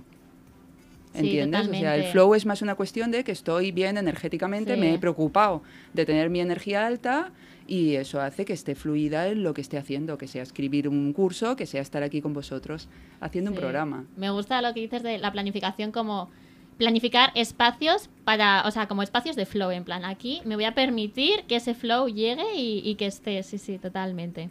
Es que yo no sé cómo se puede Mm. vivir sin planificación. Sí lo sé Claro. porque yo lo he hecho. Ir como, y yo lo he hecho la vida improvisada. Pero es que llega un momento que es como, joder, te sientes como un hámster que está todo el rato Sí. dándole una rueda que no sabes cuándo acaba. Eh, y cuando estás planificado, sabes qué tienes que hacer hoy, sabes qué vas a tener que hacer la semana que viene, cuando acabas y luego puedes hacer otras cosas. Y, se- Mm. y también eh, tener espacios para tu vida profesional, espacios para tu disfrute fuera del trabajo. Ah, Para mí vivir planificada es un gustazo. Totalmente, sí, Es sí. que sí. además dejas de apagar fuegos para Claro, realmente poder eh, ocuparte de tu propio descanso, ¿no? de tu descanso o de lo que tengas entre manos que sea importante para ti y para tu proyecto, pues te enfocas ahí y has hecho ese trabajo previo de saber qué es lo importante, qué es lo que no es, qué es lo que te va a dar más rendimiento, sea económico, sea de alma, sea de las dos cosas, que es lo perfecto. Y, lo- y ya te enfocas ahí y dices que no a mil cosas más. Cuando no te planificas, te vas metiendo en todo, vas agobiada todo el tiempo y, y eso, y, con un, y acumulando un cansancio crónico que al final pues petamos. Mm. Vienen los dolores de espalda y viene la crisis de ansiedad y vienen las cosas. Así es, así es. Y creo que todos lo, lo hemos pasado de alguna u otra forma y es lo que nos ha hecho despertar. Hay algunos que, que lo que hacen es tomarse las pastillas para anestesiarse aún más y no terminan de despertar. O tomar más café. O tomar más café. Más eso. café, más café. No pasa nada. Estoy más cansado, más café. Madre mía. Oye, eh, Charuca, vamos a hablar un poquito de ti, que me apetece conocerte un poquito más. ¿Qué cosas te gustan? ¿Qué cosas eh, disfrutas en tu día a día? ¿Cuáles, ¿Cuáles son las cosas que te dan alegría al corazón? Pues soy de muy de pequeños placeres. A mí me gusta pasar tiempo con, mis, con mi gente, con mis amigas, amigos, cenas, tertulias. Me encanta filosofar, cuidar mis plantas, el mar, o sea, hacer viajes a la naturaleza, el mar, comer. Me encanta comer. ¿Y eres cocinitas también? o? Sí, soy cocinitas y, y sí, sí, y tengo una cuenta de hobby de restaurantes y descubro restaurantes y escribo sobre la comida. Comer, charlar y los placeres de la vida. La música, el cine, Sí, teatro. música, cine, leer y pasar tiempo con gente guay y reírme muchísimo y... Soy, soy de gustos muy sencillos, realmente. Muy naturales, ¿no? Sí. ¿Tienes algún hobby así como más raro? Más que, que, que nadie sabe, que solamente lo sabes tú. si fuera algo que nadie sabe, no lo diría, me lo quedaría. Pero, pues no te creas, ¿eh? Si es que soy muy normalita a comer. A mí me gusta comer y charlar. Pues está muy delgadita para eso de ya, ya, comer. eso me dice. To, to, to, Eso me dice que dónde lo meto. Yo, yo creo que es en- como soy tan activa. En me- el viajar, en el viajar. Sí, y también mi trabajo es un hobby, ¿eh? O sea, realmente me lo paso súper bien. Es, y ahí llevo mucho... O sea, lo he encaminado mucho a que el trabajo sea muy disfrutón. Mm. Y hacer el podcast me lo paso pipa. O sea, el, el podcast es una de las cosas que más me divierte. Todo lo que me he quedado... Las áreas que me he quedado dentro de mi trabajo Ujú, son bastante gustosas. ujú. ¿Y cu- cuántas, cuántas personas conformáis Charuca ahora mismo? Pues debemos ser unos 10. Diez. Muy, muy bien. O sea que también eres jefa. Aparte de jefa de tu vida, jefa de Charuca. Sí, sí, soy cojefa con mi hermana. A mí ser jefa no me mata, no me mata y se lo voy, se lo voy como sa- sacando, Pasando pasando, a mi hermana la, la patata caliente. Y ¿Cómo se llama entonces- tu hermana? Vamos a- Carmina. le Carmina, voy un soltando a. Carmina la patata, cada vez la tengo más, cada vez le voy pasando más cosas de mandar. Ajá. Porque eh, yo soy más como la parte que me gusta más la parte creativa, fluir y el cachondeíto. Mm. Sí. Mi hermana dice que es la comemocos del equipo. Sí, las, fa- las "Yo soy la facturas, comemocos". eh, Hacienda, fiscalidad, facturas, eh, logística, cosas, Mm, pero le gusta. Ella dice que si tuviera que asumir mi parte sería horroroso para ella. Claro, claro. Cada, Así que uno, aquí cada cada uno una- debe hacer lo que le encante hacer. Su lado del cerebro. O sea, que os complementáis muy bien, ¿no? Jolín, la parte sin creativa. Carmina yo, sí. no- o sea, Eneco que es mi diseñador, siempre decimos sin Carmina nos dedicaríamos a otra cosa. Porque ella asume como un montón de tareas que están ahí, que en un proyecto como el nuestro, que vendemos producto físico, aparte de los cursos y, y tal, hay que gestionar. Y Carmina es la persona que lleva todo ese marrón inmenso. Bueno, creo que además tenéis dentro de poquito un evento, ¿verdad? Un evento aquí Este en viernes. Madrid, sí. ujú. Viernes, y- sábado y domingo dura el Ajá. evento, se llama Icónica. Icónica. Qué bueno. Y, po- y por eso estás por aquí, por Madrid. Exacto, ya me he una venido una visita. semana. Qué guay. ¿no? Tengo evento un día, pues yo me he venido una semanita con mi portátil y voy a estar esta semana por aquí. Pues precisamente tuvimos a Ana Jiménez Sí, el, estuvo la- el estuvo otro la día. semana Ana es la Sí, justo, organizadora del justo, evento. justo, Sí, pues la estuvo tuvimos aquí, donde estás tú en el sentada, anterior programa estuvo aquí, estuvo aquí. Y bueno, y este fin de semana pues iremos también al, al evento. Al evento, Sí, sí, así qué que guay. allí nos, nos volveremos a ver. Allí nos veremos. Totalmente. Bueno, oye, ¿y el futuro qué? ¿Qué, Yo qué qué- sé, ¿Cómo yo qué sé, pinta? el ¿Cómo futuro. pinta el futuro de Charuca? No tengo ni idea. Este año 2022, por lo menos. ¿Tienes ¿Algún algún vision plan? board que hayas puesto esto? Yo soy- miro mucho a, a corto plazo, a un Ah. año, uno, dos, como Mm. mucho, porque como todo es tan cambiante y el proyecto mismo eh, ha, ha ido cambiando, entonces mi corto plazo es pasármelo bien, siempre. O sea, Bien. desde pasármelo bien, enfocarme en la escuela, que me encanta, que además en- hemos entrado en el producto eh, virtual, que me parece maravilloso. O sea, maravilloso. por Como yo soy muy minimalista, Sí. hacer producto virtual que no pesa, que no hay que almacenar, me encanta eh, meter más contenido en la escuela y mantener la papelería pues con nuestro stop, con la agenda que no puede faltar, con nuestra papelterapia, con un catálogo más limitadito. O sea, se- que no tenemos como una intención de crecer mucho a nivel de producto físico, darle el crecimiento a la escuela y mantener en papelería lo que ya tenemos, que nos encanta y que va súper bien, y pasarlo bien. Pues Buscar encanta. siempre maneras de pasarlo bien. Me encanta. Esa, esa filosofía es, la queremos todos, ¿verdad Pasarlo bien, sí, sí, sí. que sí? Y sin embargo... disfrutonismo. Hay, hay mucha gente que lo Sí. pasa muy mal. Oye, ¿cómo haces tú para cuando ahí fuera hace frío y se pasa mal y tú, sin embargo, ahí de piel para adentro te lo pasas bien? ¿Cómo lo haces? Y es que vivo muy emburbujada. Ajá. O sea, yo no miro las noticias. Ujú. Hace mucho tiempo que no Muy miro sano. noticias. Entonces vivo en una burbuja de... Yo en mi radio de acción trabajo por Mm. hacer la vida lo mejor que puedo con mi trabajo, con en mi barrio, en la vida. Mm. Y sé muy poquito de la actualidad, sé, obviamente, porque estoy en el mundo, pero no estoy todo el día consumiendo malas noticias, que es Claro. lo, lo único que nos ponen en las noticias. Y esto hace pues que pueda estar como en mi burbuja y, en mi, y enfocada en, en ayudar. Mm, Genial, genial. Oye, pues por mi parte yo está pasando un ratito muy majete contigo. Yo también. es que esto es Así un que de verdad que es un gustazo haberte tenido. Muchísimas gracias por decirnos que sí a la invitación que te hizo, que te hizo Patricia en su día. Así que, mm, bueno, esta es tu casa, ya sabes que cuando quieras, aquí, aquí estamos. ¿Ya se acabó la media hora? Sí. Es que de verdad, ¿cómo pasa el tiempo? Pues muchísimas gracias a vosotros, he estado muy a gusto. Muchas gracias. Alegro un montón. sí, Un sí. placer. Pues nada, hasta la próxima y Hasta cuando quieras, ahí estamos también.